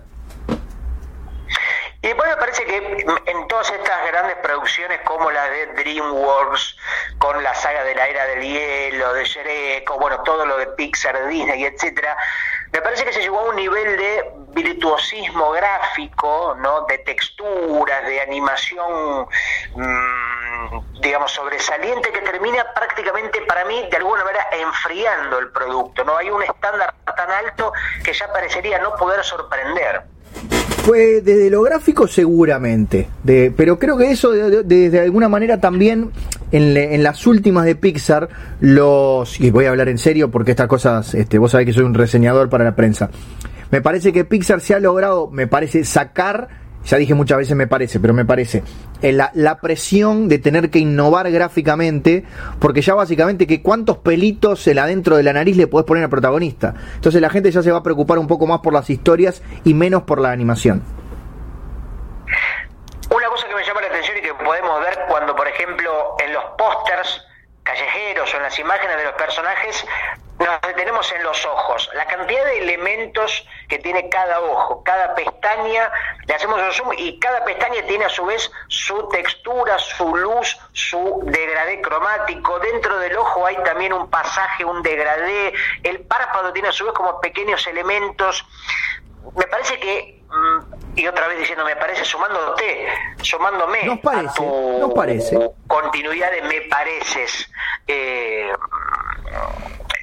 que no hace falta. No, no, estoy de acuerdo. Creo que hay un punto en el que todo lo que lo que amplíes ya, ya no se nota, salvo que lo mires en un 4K, 400K y en primera fila. Pero bueno, eh, en este caso no me pareció que, apostaran a, un virtuosismo. Me parece que, de hecho, las, las figuras eran, me parece, digo de nuevo, eh, un poco más cartoon que en otros casos. Y lo único que me, me gustó como novedoso eran estas almitas el, borde que no se terminaba de definir, que era como que no sabía dónde empezaban y dónde terminaban. A veces escucho nuestros programas sí, haciendo un ejercicio que uno debería hacer, ¿no? Para ver cómo uno lo hace, registrar errores, registrar cosas que repite y uno no se da cuenta. Y como decís vos, caí en la cuenta de que digo también muchas veces la expresión me parece. Pero curiosamente, creo que hoy dije pocas veces me parece, y vos sos el que dijiste más me parece. Seguramente yo fui el mayor ofensor en este caso, y creo, por no decir me parece, que eh, utilizo mucho la expresión cuando me refiero a, ciertos productos audiovisuales porque no quiero que quede la impresión de que estoy haciendo juicios universales de valor, sino simplemente brindando mi opinión, o sea, lo que me pareció cuando vi, por ejemplo, Soul, la última película de Pixar, solamente en cines, mentira, solamente en Disney más o Disney Plus. Quizás Nacho, uno siempre dice, me parece, antes de decir otra cosa, eh, no jugándosela, ¿no? Como suavizando un juicio, prácticamente quedando como un cobarde, porque si vos decís, me parece, y después haces un juicio de valor, estás como abriendo el paraguas y corriéndote y jugándotela menos. Digamos, estás siendo menos preciso, ¿no es cierto? Tenés toda Somos razón. cobardes. Soy un cobarde, claro que sí, pero ya me conoces hace tiempo, sabes que soy un cobarde. Es que ser cobarde es más fácil que no serlo. Bueno, no sé si más fácil, pero seguramente dures más. ¿Y nosotros qué queremos en la vida? ¿Las cosas fáciles o las cosas difíciles? Las fáciles. Y otra cosa que me pregunto, Nacho, ¿sabes qué es? ¿Qué es, Gustavo? ¿Por qué el culo es gracioso? ¿Qué, qué, qué, qué- qué pregunta que no esperaba? Cuando decís gracioso. Hablando de Sí, humor. Sí, hablando de humor, hablando de lenguaje humorístico, de recursos, de eh, estrategias, parecería ser que algo tan a priori banal, elemental, eh, que sigue siendo milagroso, digo, sigue siendo eficaz en un chiste, ¿no? sí. Eh, mirá el culo, se cayó de culo. La palabra culo, bien utilizada, parecería siempre dar buenas... Ah, vos decís la palabra, Bueno, yo estoy imaginando, porque un, un culo dibujado también puede ser muy gracioso. También, también cuando eh, las veces que aparece Bart Simpson en Los Simpson en culo, nos genera una gracia, porque probablemente no aparezca siempre, ¿no? Quizás tenga el carácter de algo que rompe la continuidad, el elemento clandestino, el elemento tabú. Eh, ah, exactamente, es muy interesante lo que decís Gustavo, porque por ejemplo, si vos todo el tiempo estás diciendo la palabra culo, básicamente en dos o tres días va a perder ese peso, va a dejar de ser graciosa, va a dejar de ser tabú. También debe ser graciosa por la propia palabra, una palabra corta, ¿no? Si el culo se llamaba, se llamaría estetoscopio, Sí. eh, pro- probablemente no sería tan eficaz, tan, tan graciosa, ¿no? Sí, eh, es, es, es cortita y al pie, como un, como un pequeño culo. Y otra cosa que me, que ahora, digamos, pensando en voz alta, ¿no? Sí. Eh, aparentemente lo- los genitales humanos en diferentes países tienen diferentes nombres, ¿no? El coño en España, la polla, eh, hasta en Córdoba, ¿no? El papo, eh, La cachucha. la cachucha. En Chile le dicen el laguaraguazú al, al, al pito, en Venezuela le dicen a la concha eh, la, la, la cantimplora, Sí. mm, etcétera. Y el culo parece llamarse culo en todos lados, o me equivoco. No te equivocas, es una palabra prácticamente universal. No han encontrado, ni siquiera en civilizaciones precolombinas, ni siquiera en dialectos de nuestra América Latina unida y compañera, como quiere Manu Chao, no han encontrado una mejor palabra para referirse ya no, no al ojete, porque el ojete es, es básicamente es el esfínter, sino a esas dos pomposidades que lo rodean, que son el culo. Que ojete mucho no me gusta, me parece que mm, ojete prácticamente le falta el respeto al culo como institución, ¿no? Como un elemento que hay que cuidarlo, ¿no? Porque si justamente, como decimos, todo el tiempo lo estamos nombrando, eh, termina siendo algo que uno no quiere ver más. Bueno, eh, eh, el de uno en realidad, ¿cuántas veces? no tenés por qué ser muy gráfico, Gustavo, pero te voy a dar la libertad de expresión porque yo no soy Twitter y tú no eres Donald Trump. ¿Cuántas veces has visto tu propio culo?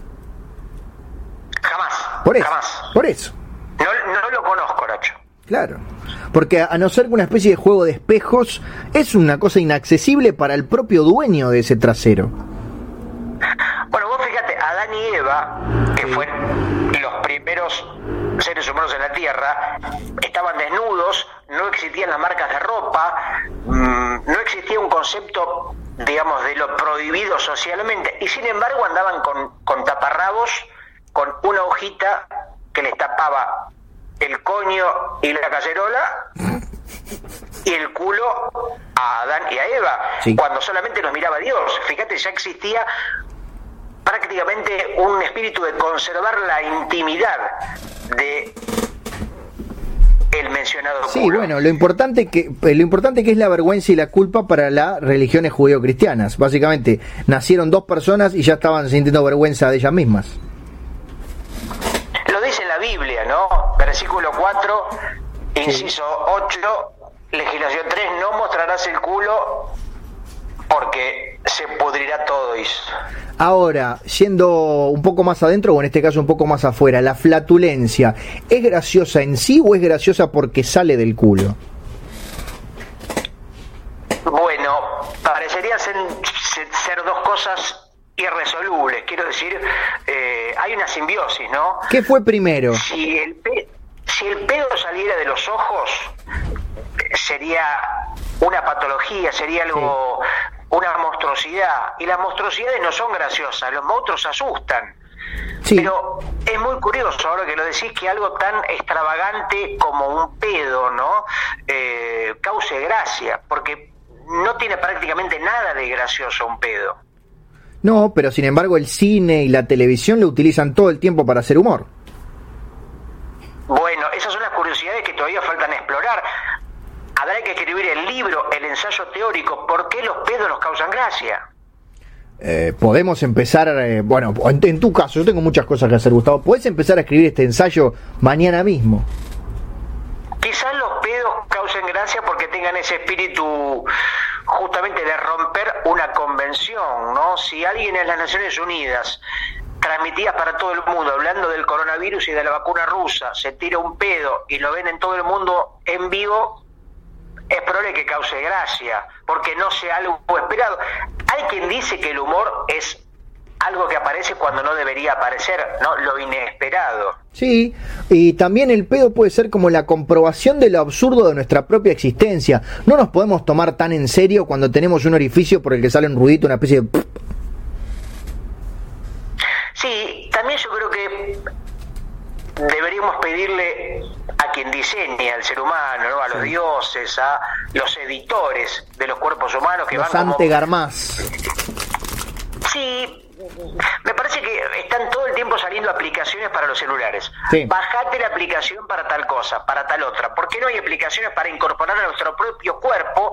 Yo aplicaría lo de comer y no llenarse, y me quiero comer 70 platos de ravioles y no pasa nada, y la aplicación para poder elegir el sonido del pedo del día. Como si fuera tu ringtone. Por ejemplo, me tiro un pedo y cae ta ta ta Un pedo musical que tenga, obviamente te permite hasta, no sé, 10 segundos, ponerle, porque si no, no sería un pedo. El pedo tiene, para hacer pedo tiene que ser corto. Quiero ver si estás atento, Gustavo. ¿Cuál sería para vos en este momento en donde estás grabando Sonido Bragueta el sonido perfecto que podría tener una flatulencia tuya, la gente lo está esperando, la audiencia lo está esperando. ¿Cómo sonaría un pedo de Gustavo si él lo pudiera elegir? Para mí el pedo ideal, el pedo final, debería ser así. Sí. ¡Vamos! Uruguay más. Uruguay más. ¡Qué emoción! ¡Qué maravilla! ¡Qué maravilla! Ahí tenés un un pedo sonoro, un pedo casi musical, ¿no? Estoy llorando como con Coco, Gustavo. Claro, Nacho, porque estamos en el mundo para algo, no vinimos solamente a mostrar el culo y a cazar bananas de los árboles, a sacarnos los mosquitos entre nosotros. Vinimos a generar alegría en la gente. Eh, alegría, no. He comido un chocolate, perdón. ¿Estás comiendo una banana? No, un chocolate que me trajo mi señora esposa. Y acuérdate que yo no almorcé, entonces estaba cagado de hambre. Corrico, pensar que hay gente, no solamente hay gente que no conoce a Joaquín Sabina, no solamente hay gente que no conoce al ratón Mique, sino que hay gente a la que no le gusta el chocolate. No, no, no, no. No puede ser, imposible. Tiene que estar presa esa gente. Hay gente que, yo creo que hasta los zombies, yo creo que a un zombie cagado de hambre, le pones un plato con un chocolate y un plato con un cerebro y va a comer el chocolate. Por supuesto, especialmente los zombies coreanos de la película Hashtag Vivo en Netflix. ¿Y, por qué, por qué los zombies, eso dice la mitología, ¿no? ¿Por qué eh, comen, no sé si es que los muerden o los quieren o los comen a los cerebros? Eh, Viste que tampoco se, se, deciden por un origen del zombie. A veces es un meteorito, a veces es un virus de laboratorio. Y con el tema de los cerebros es como la, la, energía, las proteínas que precisan para seguir moviendo esos músculos hechos pomada. Nacho, una de las cosas que más me da vergüenza de esta situación pandémica, de esta nueva normalidad, de estos nuevos hábitos, hábitos, quiero decir, sociales, de relación entre las personas, es este nuevo saludo que parece que está bastante instalado de chocarse los codos cuando la gente se encuentra. Sabemos que no podemos ni darnos besos, ni tomar mate, ni eh, darnos la mano. Y a mí me genera cierta vergüenza el tema de chocar codo con codo. No sé a vos qué te pasa con eso. Eh, acá como que pasó un poco de moda, ya estamos más para el choque de puños, ya nadie se choca los codos. También lo vi, choque de puño me parece más que tiene que ver con las pandillas adolescentes, viste que tienen como esa esa esa, esa este, lógica de, de, chocarse las manos haciendo como coreografía con los dedos. Me suena más a pandillero, pero eh, no sé por qué el afán de tener que reemplazar las cosas con algo y simplemente no hacerlas. Porque que simplemente preferiría no, no nos saludamos y chao. Sí, totalmente. O sea, ¿qué, qué necesidad esa? Bueno, vamos a tenemos que tocarnos de alguna forma. A ver, ¿cómo podemos hacer para tocarnos sin que la Organización Mundial de la Salud nos condene? La gente necesariamente tiene que cambiar un hábito por otro. Por ejemplo, el que deja de fumar. Dice, bueno, dejé de fumar, ahora estoy comiendo chocolate, ahora estoy, no sé, tocando timbres y salgo corriendo. El que deja de drogarse, eh, bueno, cambié la cocaína por la filatelia, o cambié la cocaína por comer cadáveres, o dejé de eh, tener perro, ahora tengo una marsopa. Eh, simplemente no podés no, no hacer lo que hacías y chau. Es que supuestamente hay muchas de estas conductas que son para bajar como la ansiedad y la ansiedad te viene cuando no estás haciendo nada, o sea, necesitas hacer algo más. Dejo la heroína, me pongo a leer la Biblia. Yo, por ejemplo, cuando dejé la cocaína, empecé a bañarme en chocolate. Uh, qué bueno. Qué lindo. Hermoso, sí, sí, sí. Ahora, ¿y después lo dejas ir o una vez que está bañadito, eh, haces como un postrecín con, con lo que hay en la bañera o en la ducha? No, pero no es que me bañaba tipo como un baño de inmersión, me bañaba en chocolate como se baña un helado en chocolate. Ah, como que te, te hacías una especie de cobertura de chocolate. Exactamente, me cubría de chocolate, como si fuera, ¿viste el, el premio Oscar, que es como una especie de figura dorada? Claro. Bueno, era como un citripio pero de chocolate. bueno, y la pregunta es la misma, ¿qué pasaba después con ese chocolate? Bueno, y generalmente los indigentes venían a comérmelo. Ah, tiene sentido. Y es un, es un acto de caridad, Gustavo. Sí, vos sabés que al principio me parecía me parecía incómodo porque yo salía desnudo, bañado en chocolate, solamente tenía un espacio para, ni siquiera para hablar, tenía completamente todo tapado hasta las fosas nasales, solamente me dejaba descubiertos los ojos para ver por dónde iba, ¿no? Pero no todo con chocolate y al principio este había unos unos tipos durmiendo en la calle cagados de hambre y imagínate que ves un tipo de chocolate y lo vas a querer comer vivo. Y me, bueno, así perdí tres dedos. Ah, claro, porque no saben dónde termina el chocolate y dónde empieza la persona. Claro, yo digo, bueno, coman, chupen, pero eh, cuando viene la piel, ahí muchacho, córtela, porque si no ya sería... Es, es como el límite delgado entre la gastronomía y el canibalismo. Claro, o sea, un, Gustavo desnudo que le decía a unos indigentes, coman, chupen, o sea, una, una imagen dantesca. Coman, chupen, chupen, coman, pero y venían y empezaron a llamarse. Claro. ¿Viste? Ellos tienen, los indigentes tienen como una especie de de canto gregoriano, de, de, de, llamada tipo Tarzán, una especie de, silbidos, de códigos, y cuando hay un hombre vestido con chocolate, se pasan a señal y empezaron a caer de a decenas. Como, como los ladridos de la dama y el vagabundo. No me acuerdo de los ladridos de la dama y el... Me acuerdo solamente la imagen de la, la icónica cena con los fideos de boca a boca. Sí, señor. Que alguna vez nos pasó en un boliche montevideano, pero bueno, no estamos acá para hablar de, de cosas privadas de nuestras vidas. Cosa bastante, bastante improbable. Yo nunca vi dos perros comer fideos, y menos con salsa boloñesa, con vino, porque viste esa mesa parece estar bien presentada. Claro, con tanta delicadeza, además tipo... Imagínate vos le pones un, un plato de fideos a dos perros, se tiran encima, se mierda todo en un segundo, no van a comer así con cuchillo y tenedor, con delicadeza, con música de Phil Collins, cero. Se tiran arriba como si fueran competidores olímpicos de natación. Sí, señor. Pero bueno, ya le hemos pegado bastante a Disney en este programa. Gustavo, te pido por favor un poco más de respeto para nuestro único anunciante. ¿Hay posibilidad en Disney de que haya violencia, sexo o materiales inconvenientes? ¿O necesariamente tiene que venir el mensaje a favor de los valores y de la familia? Bueno, en las películas animadas de Disney, por supuesto que no, pero después hay un montón de películas para adultos que hace la compañía, que hace el estudio Disney. Pero, por ejemplo, una película de Disney que se llame Tengo el coño empapado. Bueno. Y tenga que ver con una picaresca en la línea Gerardo Sofovich. ¿Es improbable o no? Es bastante improbable. No imposible, pero sí improbable.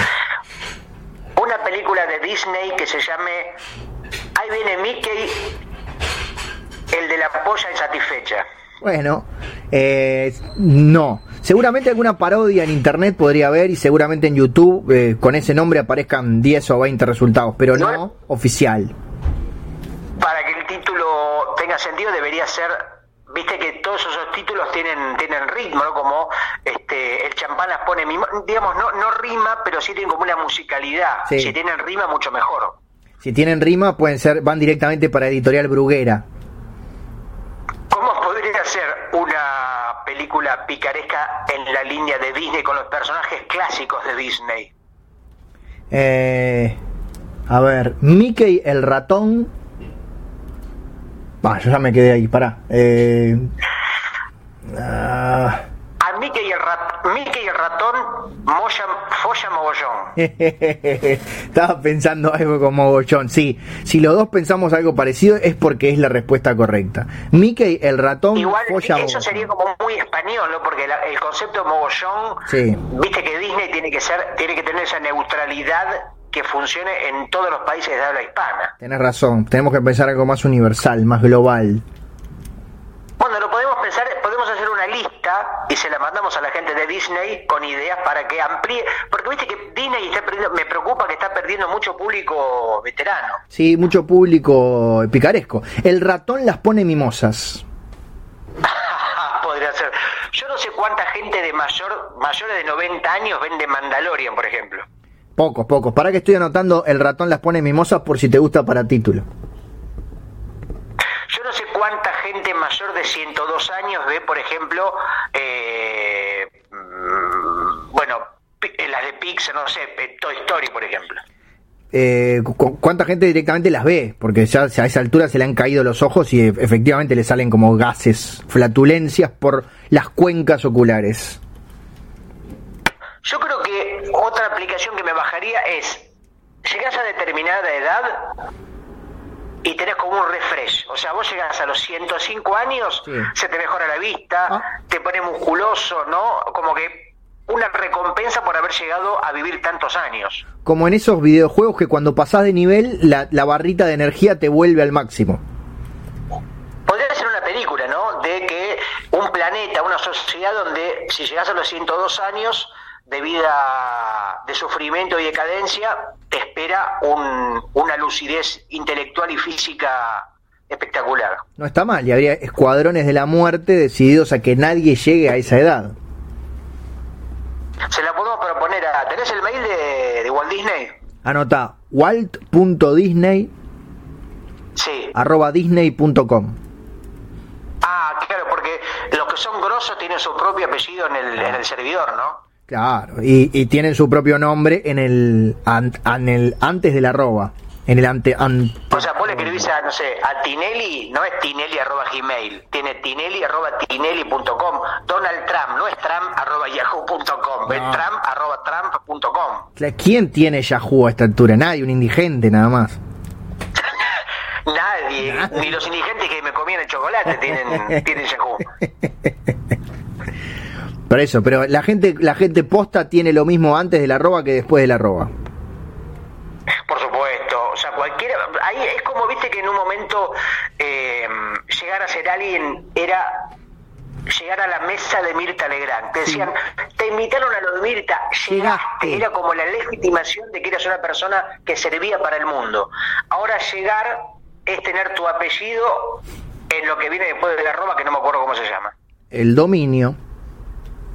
El dominio, exactamente. Bueno, pero también con 50 dólares por año puedes tener una página que sea gustavosala.com y después te haces un mail que sea arroba gustavosala.com. Ah, ¿en serio? ¿No tenés que tener como ser presidente o ser así un conductor famoso de la televisión? Estoy casi seguro de que no. Tenés que tener 50 dólares que a esta altura de las circunstancias solamente lo tienen los presidentes o los conductores de televisión. Pero, eh, eh, o sea que en definitiva, con plata lográs lo que sea. Bueno, has descubierto básicamente la clave de la humanidad en los últimos 1500 años. O sea que, que tanta evolución, tanta cultura, tantas guerras, países, litigios, arte, belleza, poesía, para terminar hablando de que la plata lo es todo. Eh, El dinero no es todo, pero ¿cómo ayuda? Decían los auténticos decadentes, ¿no es cierto? Sí, señor. Así es, Nacho. Me gusta porque este podcast está camino a ser uno de los más largos. No me acuerdo cuál es el podcast más extenso que tenemos, pero no llegamos nunca a las dos horas, me parece. No, y ojo que tampoco vamos a llegar hoy. eh. Debemos estar más o menos en No, pero- 1.17, 1.18. Me sorprende que a veces veo podcasts en Evox, ¿viste? Ese, Sí, esa plataforma española donde hay podcasts de cualquier temática. Y veo que a veces hay podcasts de hasta seis horas, Nacho. Sí. Hay podcast de 6 horas que hablan de una película de, de una hora. O sea, los podcast es más largo que la película que están reseñando. Terminan cuando los conductores se duermen o se van fatigando, van cayendo de a uno, se escuchan los, los, los, este, Los golpes en el los piso. ronquidos y después viene la mamá de los chicos y pone stop y ahí se terminó. Sí.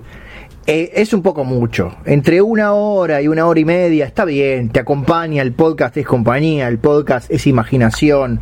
El podcast es gratis por ahora. Pero recordemos a la gente que en nuestras, en nuestros links, en nuestros bios de las redes sociales está la opción de pagarnos un cafecito, de tirarnos 50 Ah, pesitos. eso porque arrancó funcionando más o menos bien y después cayó como era de prever o, o se mantuvo. ¿Hay como, se produjo un milagro o no hay manera? Es que no volvimos a insistir. El primer día cayeron los cafeses y después no cayó prácticamente ninguno más. O sea que la vida se trata de dos cosas, de plata y de insistir. Total, totalmente. Es gracioso porque es verdad. Eso es lo que dice el negro de, el negro de Soul. Con plata hace y el ojo a la pantalla. Sí, bueno, está, spoiler alert, estás contando el final. La gente-. Quiero aprovechar para mandar un saludo al Sí. podcast eh, Rock Andino, uno de Guillermo Andino. nuestros nuevos oyentes. Creo que estamos camino a tener más oyentes españoles que argentinos y uruguayos, Nacho. Qué bueno, porque en cualquier momento nos van a invitar y vamos a hacer de un estadio, desde el Bernabéu, vamos a grabar un episodio en vivo con las tribunas, obviamente vacías por la pandemia, pero vamos a estar ahí. Digo un estadio o digo un estadio, ¿no? Que apenas una... ¿Cómo se llama el palito de la I? El palito de la I. No, no, pero tiene un nombre, una, una tilde. Ah, de la I con tilde, porque la I tiene un punto. Ex- Exactamente. Ah, por la Un- un- una tilde cambia un sentido, estadio y estadio, quiero decir. Pero bueno, es uno de los podcasts más lindos que hay para escuchar, donde mezclan dos conceptos que a priori no tienen mucho que ver, como el rock, el rock independiente y los dinosaurios, que por supuesto lo podés escuchar en en Evox, Rock Andino, como muchos tantos podcasts que yo escucho y vos evidentemente no. Ah, Rock and Dino, pensé que era sobre rock del altiplano. No, Nacho, rock andino porque es eh, un muchacho que habla de rock, que habla de todo un poco, con entrevistados y su pequeño hijo de seis años, si no me equivoco, que eh, es un especialista en dinosaurios y mm, nos cuentan sobre diferentes especies. Bueno. Eh, así que sí, es por rock del rock and roll y el dino de los dinosaurios. Está bien, para ellos tenemos obviamente a gusto del consumidor, para el padre, para el rockero tenemos sonido bragueta y para el pequeño fanático de los dinosaurios Tenemos Sonido Gelatina, que hay varios episodios que se encuentran también en todas partes, en Spotify, en Evox, en Mixcloud, en Google Podcast, en Apple Podcast y en YouTube. Bueno, el pequeño, el pequeño conductor de Rock Andino ha escuchado Sonido Gelatina y reclama más episodios, así que en algún momento tenemos que continuar esa saga de manipulación de las mentes infantiles. El de hoy no es muy gelatineable, vamos a decirlo.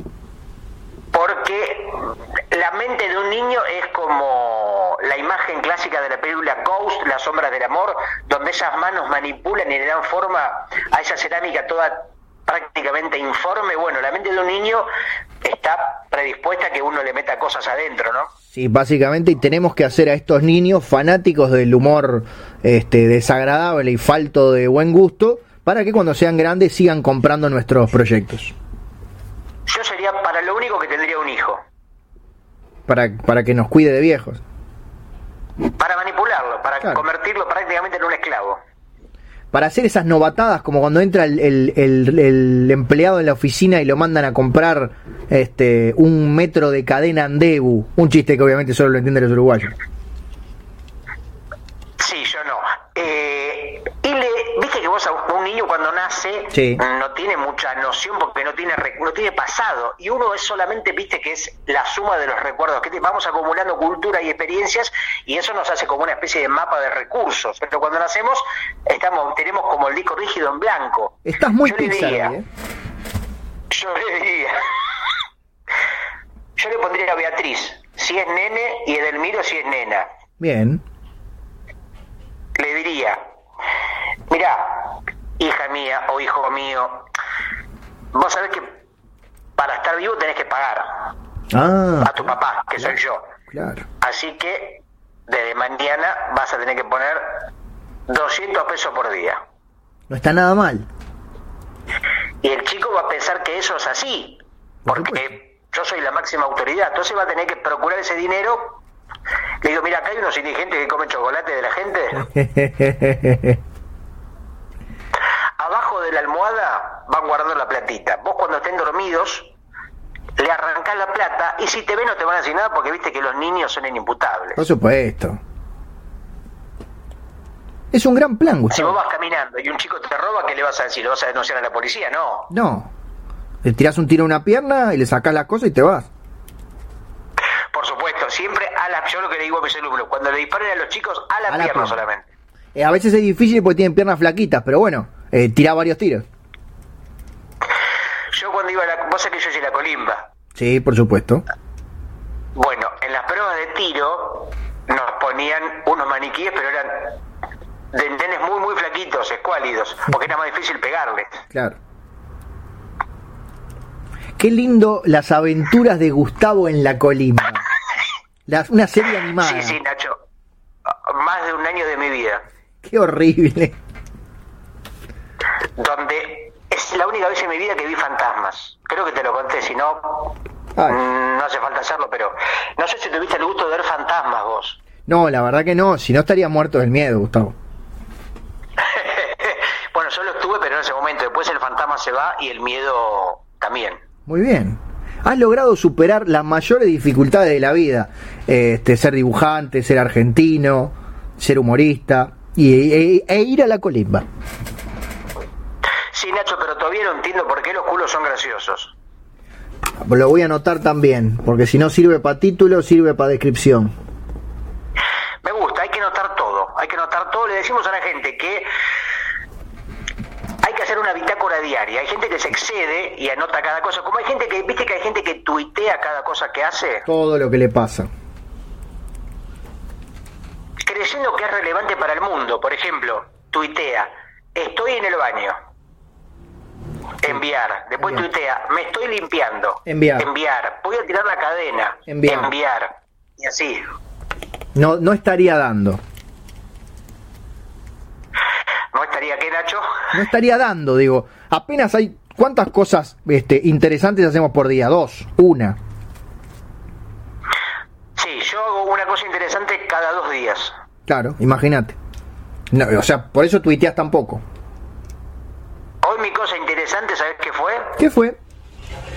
No hay ninguna, porque mañana tengo cosas interesantes. Bueno, ¿y ayer? Hoy tengo un día, tengo un día ordinario, normal. No está nada mal. Dentro de tanta locura que viene desde el año pasado, de hace ya casi un año, un día de normalidad es un pequeño tesoro y casi me siento Pixar de nuevo. Ma- mañana patino sobre hielo, tengo en la agenda. Claro, acordate de tuitearlo. Por supuesto, por supuesto. Es más, solamente genero una capa de hielo en mi, en mi, en el piso de mi comedor para poder tuitearlo con la foto correspondiente que compruebe semejante. Pues un quilombo, llenar una casa de hielo Es difícil. parece fácil, pero no te creas. Patinando sobre hielo en el living. Enviar. Sí, y, y en el patino con el culo. Ese, esa parte tan graciosa de nuestro, de nuestro cuerpo. Que esto está eh, generado como deporte, se llama culipatín. Culipatín. Qué lindo. ¿Es un deporte olímpico ya o todavía no? No, no, no, no tiene, no tiene la, eh, ¿cómo se llama? No está mm, consolidado como algo olímpico, pero, pero es como el rinraje. No está homologado. deportes ex- eh, no me salía la palabra. No están homologados por la FIFA, ni por la OSU, ni por la NAña, pero son de prácticas usuales. Qué lindo. Acá en Uruguay no tanto. Es como el deporte de comer rápido, viste que es muy popular en Estados Unidos. Ponen un montón de tipos y una montaña de panchos y de salchichas y de puré. Ah, acuérdate que no el que almorcé. se lo come todo más rápido, gana. Acuérdate que no almorcé. Gustavo, no me hagas esto. Ahí, si existiera la aplicación que yo propongo, donde uno no se llenara, no tendría sentido ese deporte o podría durar, no sé, días seguidos. Meses, años. Es como esos juegos de rol. Viste que hay juegos de rol que dicen que han, han durado semanas. Sí. Son satánicos igual, ojo. No hagas esas cosas. ¿Y sabes cuáles son los juegos fanáticos de los consumidores de Internet? ¿Cuáles son los juegos fanáticos de los consumidores de Internet, Gustavo? Los juegos de LOL.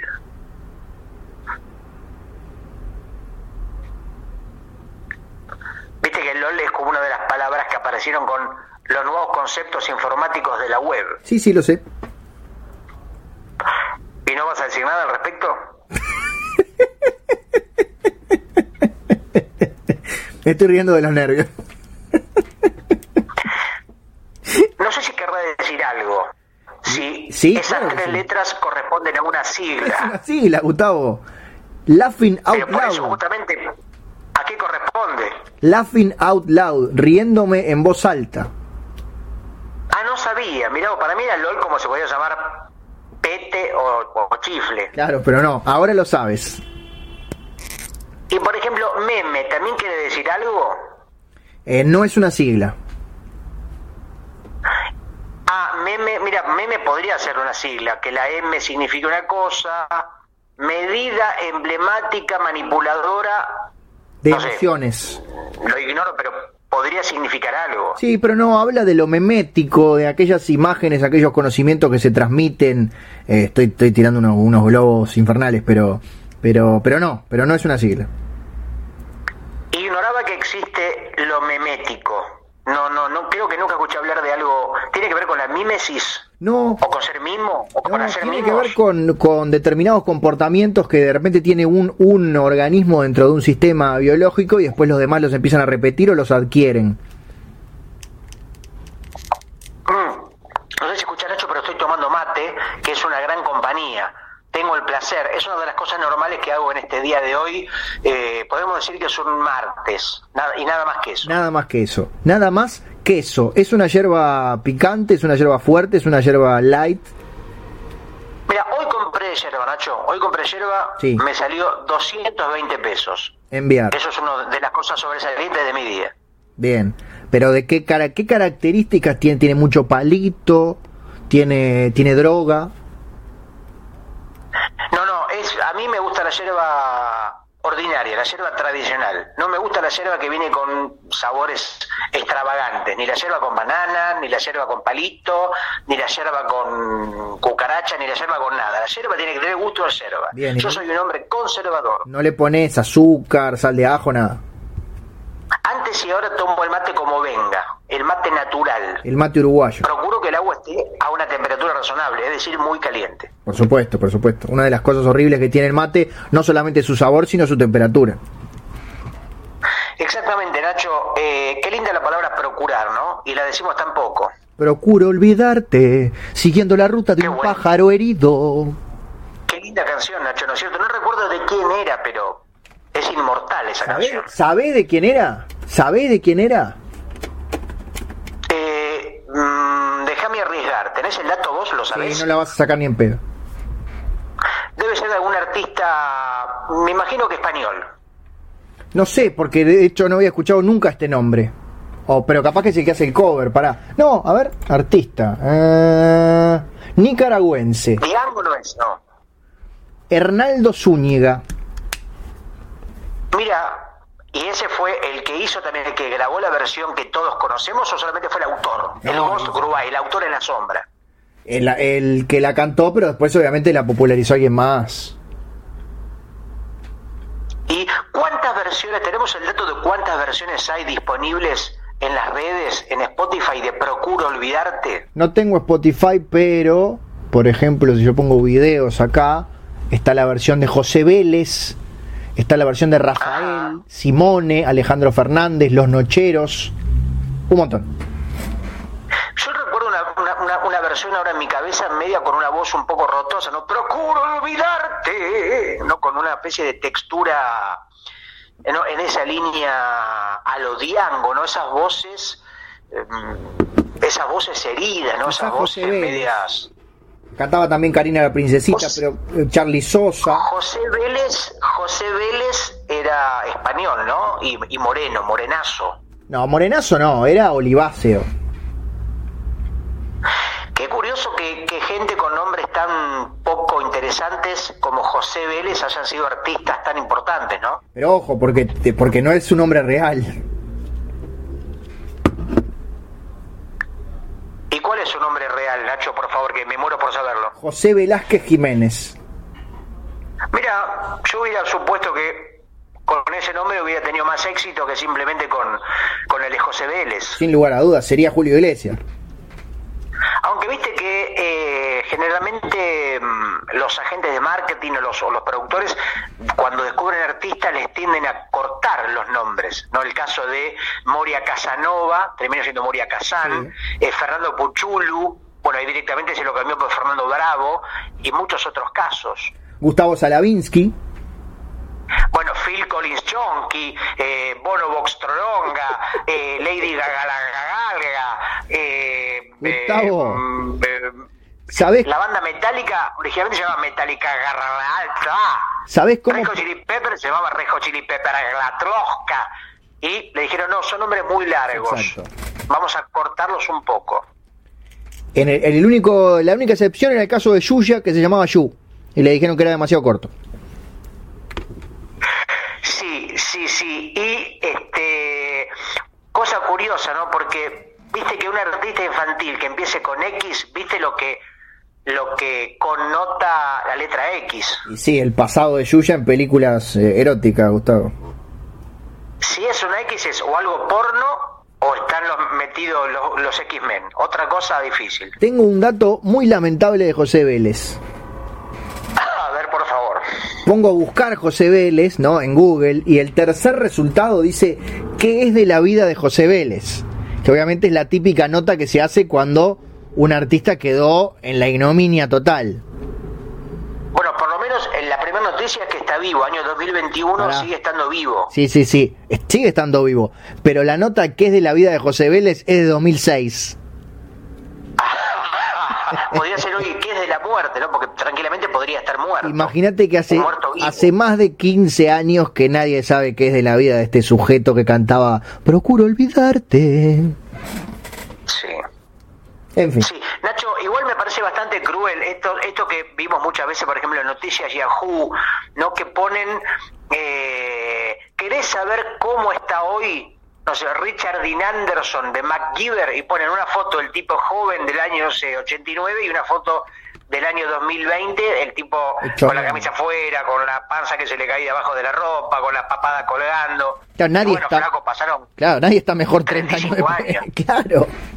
No hay un solo ejemplo que sea Pero bueno. viste que hay como una especie de crueldad de necesidad de que la gente no envejezca. Sí. No queremos envejecer, no queremos morir. Eh, yo creo que hay que mm, hay que valorizar la vejez. Eh, bueno, para, eh, para eso hay que Lo digo porque me conviene, lo digo porque me conviene. Sí, por supuesto, hay que subir las jubilaciones mínimas. Yo creo que habría que hacer operaciones estéticas al revés. Ah, que te dejen más viejo. Sí, que vaya una persona con un cuello todo musculoso y le me pone papada y bolsas en los ojos. Claro. Me hace una Que vaya, una lipoagregación. de- que vaya una chica de 25 años y diga, quiero verme como una de 90. Perfecto, me encanta. Y tenga un cuerpo, un organismo juvenil por dentro y completamente veterano y anciano por fuera. Quiero ponerme estrías.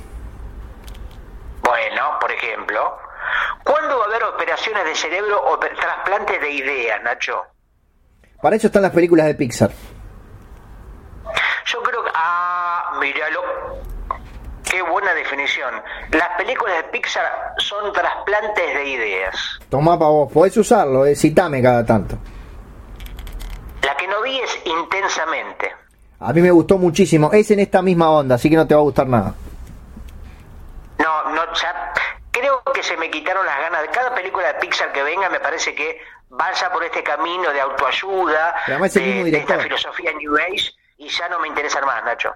No, no, está bien, por eso es la que te va a gustar menos de todas. A mí es una de las que me gustó más. El otro día pensaba que hace rato que no aparece algo nuevo, ¿no? Eh, ¿Qué te referís? ¿Una civilización extraterrestre? ¿Un continente perdido? Ojalá, no, no estaba llegando tan alto, pero digo, referido a la cultura popular, ¿no? ¿Qué es lo que está sucediendo? Mandalorian, Star Wars, Marvel, cosas que tienen 40 años y se siguen estando permanentemente reponiendo. Sí, tenés razón. Se acabaron las ideas. No, yo creo que no se acabaron las ideas, pero hay una especie de cobardía generalizada, por lo menos de la gente que maneja la industria. Esta fascinación que vemos en las redes, esta manía de querer hacer versiones, por ejemplo, hiperrealistas de personajes como Tommy Jerry, Bob Esponja, de hacerle, viste, los dibujos de las venas, los poros de la piel, pero siempre remixar o resignificar personajes ya existentes. Eh, sí, eh, lo que pasa que el- lo que eh, van al, al, ¿cómo vendría a ser? Al éxito en lo inmediato, al éxito al corto plazo, y por eso tienen que ir con fórmulas ya probadas. Sí, bueno, parecería... Perdón por hablar en serio, disculpame. parecería imposible, o por lo menos digo, no, no es imposible, quiero decir, parecería difícil eh, hoy en un estreno, ya prácticamente el concepto de estreno de cartelera es algo que parece pertenecer al pasado, ¿no? ¿Te acordás cuando uno decía, a ver qué se estrenó esta semana en Cuando- los cines? Claro, a ver cuando- ya cuando había cines. pertenecer a otra época. Claro, ahora no hay cines. Volveré a ver cines, Nacho, pongámonos apocalípticos. Eh, no, no va a haber más cines, nunca más, nunca jamás en la vida. Pero creo que a mí me gusta más el concepto y la salida de ir al cine que a vos. A vos me parece que la liturgia de salir al cine, un día de lluvia, mojarse, Me que te coman lo pochoclo en la oreja, todo eso me parece que a vos no te interesa tanto. Me aburre y de hecho, por suerte, Papá Noel me trajo una tele más grande. Ay, mirá que cachero, cómo me enrostrás tu televisión en mi rostro, justamente porque si enrostrás, Sí. no puedes enrostrar algo en, en- en la rodilla, ¿no? Sería enrodillar. Es para que no te asustes cuando vuelvas a casa dentro de dos años. Espero que no pase tanto tiempo, Nacho. Extraño mucho Montevideo. No sé si a vos, pero sí a la ciudad. Eh, ves, en el caso de Buenos Aires no la extraño, pero sí a ti, para que veas qué distinto que somos. Ah, no sabés, ahora Buenos Aires está hermosa, Nacho. No sabés lo que cambió desde la última vez que estuviste acá. Qué lindo. Ahora pusieron, por ejemplo, Sí. ¿viste que estaban las bicisendas? Sí. Ahora pusieron. eh, pusieron. Ajá. Carrosendas. Ah. Y la gente pasea los perritos por ahí. Y pusieron porrosendas. No, mentira. porque Todavía están atrasados. Tienen aborto, pero no tienen porro. Pusieron lorosendas. Para que paseen la gente con sus loros. Ah, me tengo muchas ganas. Estas cosas que me decís me hacen daño. Quiero ir. pasando, por lo menos en Ramos Mejía, está viendo una especie de cambio natural. ¿Viste la película Shumanji? Sí. Bueno, considerás que es una cagada. No sé, hay tres películas de Shumanji. No, yo digo una que está Jack Black, un negro que le dicen The Rock. Ay, por favor, Gustavo, es uno de los actores más conocidos del mundo. Ay, perdón, señor actor. ¿Qué sos? Eh, Juan Carlos Oscar. Juan Carlos. Eh, En fin. Me gustó esa, pero me gustaron las dos películas con. Opa, opa, reconectando. ¿Qué pasó? Es una señal. Esto quiere decir que ni bien reconectemos, vamos a empezar a despedirnos. Porque yo no hice nada. Vieron que se portó bien el sonido. Gustavo no escuchó como se escuchó toda la otra parte. Voy a tener que poner un cartelito. Eh, tenemos dos cortes, vamos a tener un corte en el medio. Los primeros cinco minutos cortamos y va un segundo. En ese espacio voy a grabar un audio explicándole a Gustavo, para que no se enoje, que hubo algunas cosillas que no funcionaron y que por eso este, se escuchó medio raro, pero que después yo lo solucioné. En realidad la, no- la culpa no es que fuera de mi teléfono, pero cuando esto se trancaba, eh, como que le parecía el maradoniano y quedaba todo lento, así. Gustavo, si escuchaste hasta acá, perdóname, te quiero mucho. Eh, a ver si atiende. Y si no atiende, vamos a tener que ir cerrando. Porque ya vamos como una hora cuarenta de podcast. Y ustedes están escuchando esta despedida protagonizada por mí. Y solamente por mí. Pero no es justo. No es justo para una persona como Gustavo que quiere despedirse de todos ustedes, que los ama, que los extraña, que los necesita. Que, que vive, que vive del aplauso. Que vive del sudor de todos ustedes cuando por la calle le hablan y esas gotículas caen en sus ojos y lo contagian. ¿De qué? De felicidad, por supuesto. Eh, a ver. Eh, Nacho, ¡Ah! ¡Ay, qué boludo que soy! ¡Qué boludo! Perdón, perdón, soy un tarado. Ay, ay. Hola, hola, hola. Ah, es Hola, que querido. tardaste tanto en contestar que cuando yo estaba cortando dijiste Nacho y corté como un gil. Vamos a despedirnos de la gente, Gustavo. Sí, hagamos el último segmento, digamos ya en esta ruta sonora eh, que empieza a despedirse con un título elegido por vos, digo el título de este programa, ¿no? Tengo dos opciones. Más o menos, pero Tengo dos opciones. ¿Querés escucharlas? Igual Nacho estaba hablando del título Sonido Bragueta en general. Ah, pero perdón. tus opciones de títulos para este, para, para el episodio 75. Exacto, tengo El ratón las pone mimosas y por qué los culos son graciosos. Eh, sí, me gusta más la opción de los culos, pero por ahí reformularía, no sé si exactamente escrito de esa manera. Bien, a mí me gustaba más la del Pero- ratón, pero pero vos sos el que el que hace esos hermosos No, no, no, cuadritos. bueno, eh, la gente puede votar ahora mismo al 5, 5, 5, 5, 5, 5, 6, 6, 7, 7, 7, 7, 6, 6, 7, 7, 3. Está muy parejo, Y, 50 y 50 la votación. Ah, qué difícil. A la, gente, a la gente no hay este mm, que le venga bien. No. Justo se, se, se puso la censura Se de tildó, Twitter. Ojo con. Twitter que viene a censurarnos a todos, ¿eh? Eh, los culos son graciosos. eh, algo más corto, querías más largo. Ahora me gusta más lo- lo- me gusta, sí, me- la imagen de Mickey también Sí. es interesante gráficamente, Es ¿no? Para hacer una resignificación, hablando de, viste que también hay muchos dibujos de un Mickey monstruoso, Mickey versionado de mil maneras, también hacer algo con eso, este, puede ser interesante. El ratón las pone mimosas. Claro, sí, el ratón, bueno. Para no nombrarlo y no tener problemas. con la evidente, el evidente, la evidente referencia al universo Sofovich. Exactamente. Tú lo has dicho. Tú lo has dicho, Ovich. De hecho, podría buscar, podríamos buscar en internet el afiche. No sé si había un afiche de esa obra, porque eran las clásicas teatro de revistas que no tenían un afiche. Digamos que el afiche en realidad era la suma de los actores, ¿no? Exactamente. El afiche son todos parados adelante de una cámara y con, la, con adelante las minas en culo y atrás los capocómicos de traje. Esa es una de las diferencias entre las obras de teatro y las películas, ¿no? Las películas suelen tener un afiche que a veces es un dibujo, a veces hay mm, una cosa sugerida, una ilustración, y las obras de teatro, por lo menos las de este género de la revista, eh, básicamente son como decís vos, ¿no? La gente parada mirando al, a Sí, cámara. sí, sí, sí. Es más, te lo voy a mandar por WhatsApp, pero solo para compartirlo contigo, no porque lo vayamos a usar. Simplemente para sentir que te tengo cerca, Gustavo. Viste, Nacho, ya digo, repitiendo, estamos en, en- en las últimas dos horas del programa, eh, en este programa Omnibus, porque Sí. en un momento se va a chocar como si fuera un micromar que va directamente hacia un barranco sin fin. Eh, ¿Viste ¿Viste alguna vez una obra de teatro de revistas? Uy, para que me estoy anotando porque me están llamando de Escuela Carne, así que voy a llamar ni bien termine. Me anoto el número, ni bien termine este episodio. Eh, vi una vez. Decirle que, muy, está muy, decirle que estás haciendo algo importante, Nacho. Sí, la verdad, la verdad, la A esa gentuza de la Escuela Carne, que tiene un gran nombre, Escuela Carne. Ah, pará, le voy a, le voy a poner en el WhatsApp a ver si están en línea. Eh, 1851. ¿Por qué no nos haces hablar en el podcast, Nacho, y participa y que la No, llamada porque entre en el podcast? es en el mismo teléfono, no va a andar. Carne. No se puede. La Escuela Carne es en Montevideo donde das tus cursos. Exactamente, los cursos de narración creativa.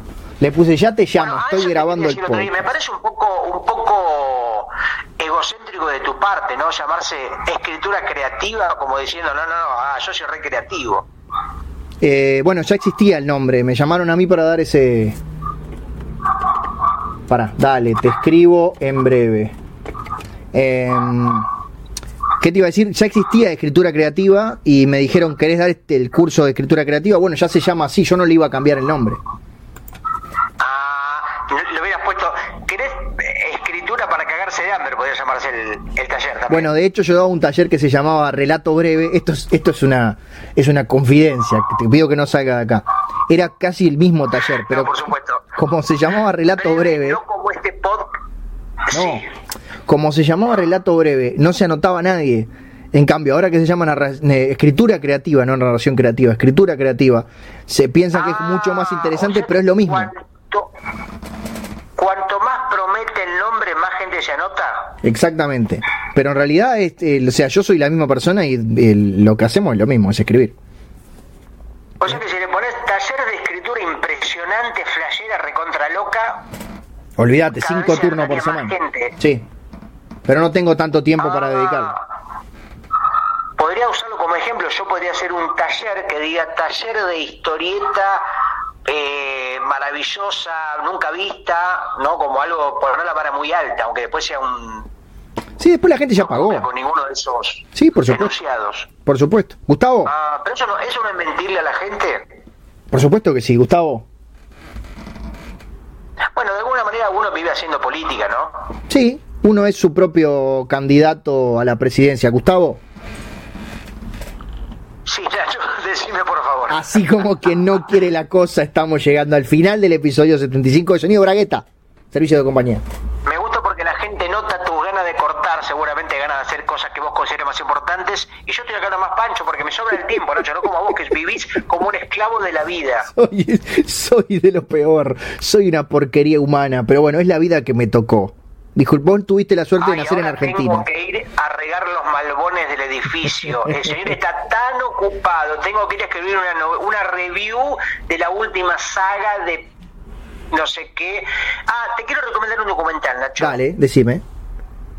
un documental de Netflix, o sea que seguramente vos podés verlo. Casi todas mis recomendaciones las ignorás y esta probablemente sea el caso. A ver, Es un documental que se llama Familia de Medianoche. anoto. ¿Qué te imaginás con ese título? ¿Qué es lo primero que se te viene a la mente? A ver si coincide con, Obviamente con la vampiros. historia. No, Nacho, es un documental mexicano Ah, donde te cuenta que hay muy pocas ambulancias públicas del Estado para una población de millones. sí.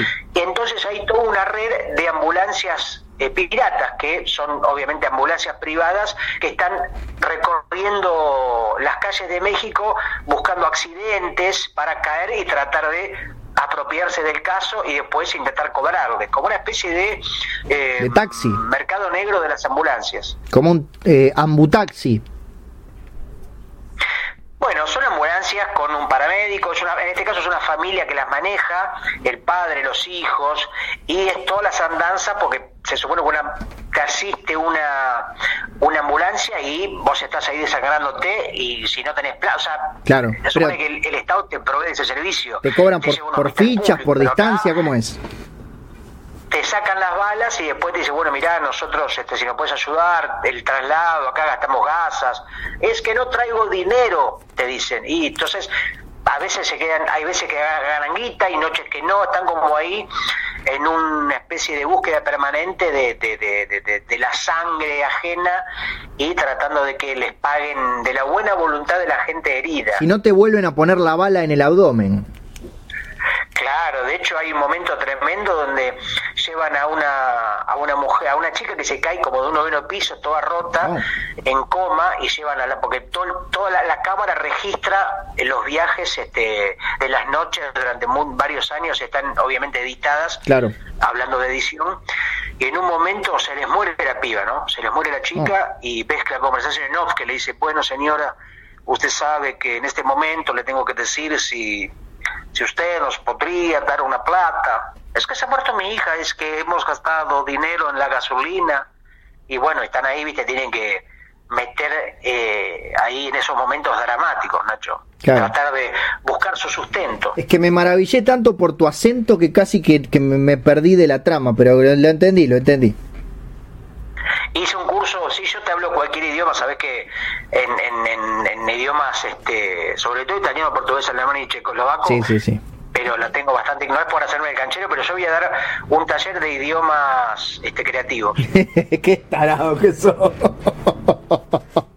que es hablar, porque hablar, digamos, hablarlo como lo habla un alemán o mexicano es bastante fácil, pero hablarlo de una manera propia, eso es lo realmente interesante. Darle tu propio vuelco darle tu propia impronta, meter latiguillos donde no van, hacer giros que no corresponden y hacer como tu versión, ¿no? Exacto, qué lindo. Hacerlo, personalizarlo, el idioma. Bueno, eh, quedará para el próximo episodio, porque ya estamos, vamos a picar las dos horas y es un poquito demasiado esto. Aparte se me enfrió el, mate, Nacho, así que voy a tener que calentar el agua de nuevo, voy a poner a, congelar los hielos para, la, para, para acá llenar de hielo mañana, recordar que tengo patinaje acá en el comedor. y bueno, Nacho, este, las palabras finales pueden ser tuyas, luego veremos en las próximas horas qué título finalmente le ponemos a este episodio 75 de Sonido Bragueta, el saludo para el amigo Aldeguer y toda la gente que nos escucha desde la península ibérica a Madrid y su nevada mortal y a, como decía la gente que llamaba al programa de Susana Jiménez, un saludito para todos los que me conocen. El cierre es tuyo. Ese fue Gustavo Sala, mi nombre es Ignacio Alcuri. Ambos componemos esta dupla del bien, esta dupla creativa, que se llama Sonido Bragueta y que realiza, entre tantas otras cosas, este podcast que ustedes escucharon, este podcast sin la T, que ustedes escucharon llamado Sonido Bragueta, servicio de compañía. ¿Por qué? Porque durante casi dos horas te acompañamos, fuimos tus amigos, te dimos una palmadita en la espalda y cuando no estábamos mirando, eh, hicimos el amor con tu esposa. Nos veremos en el próximo episodio que será el número 76 y te digo a vos Gustavo y le digo a la gente, chau.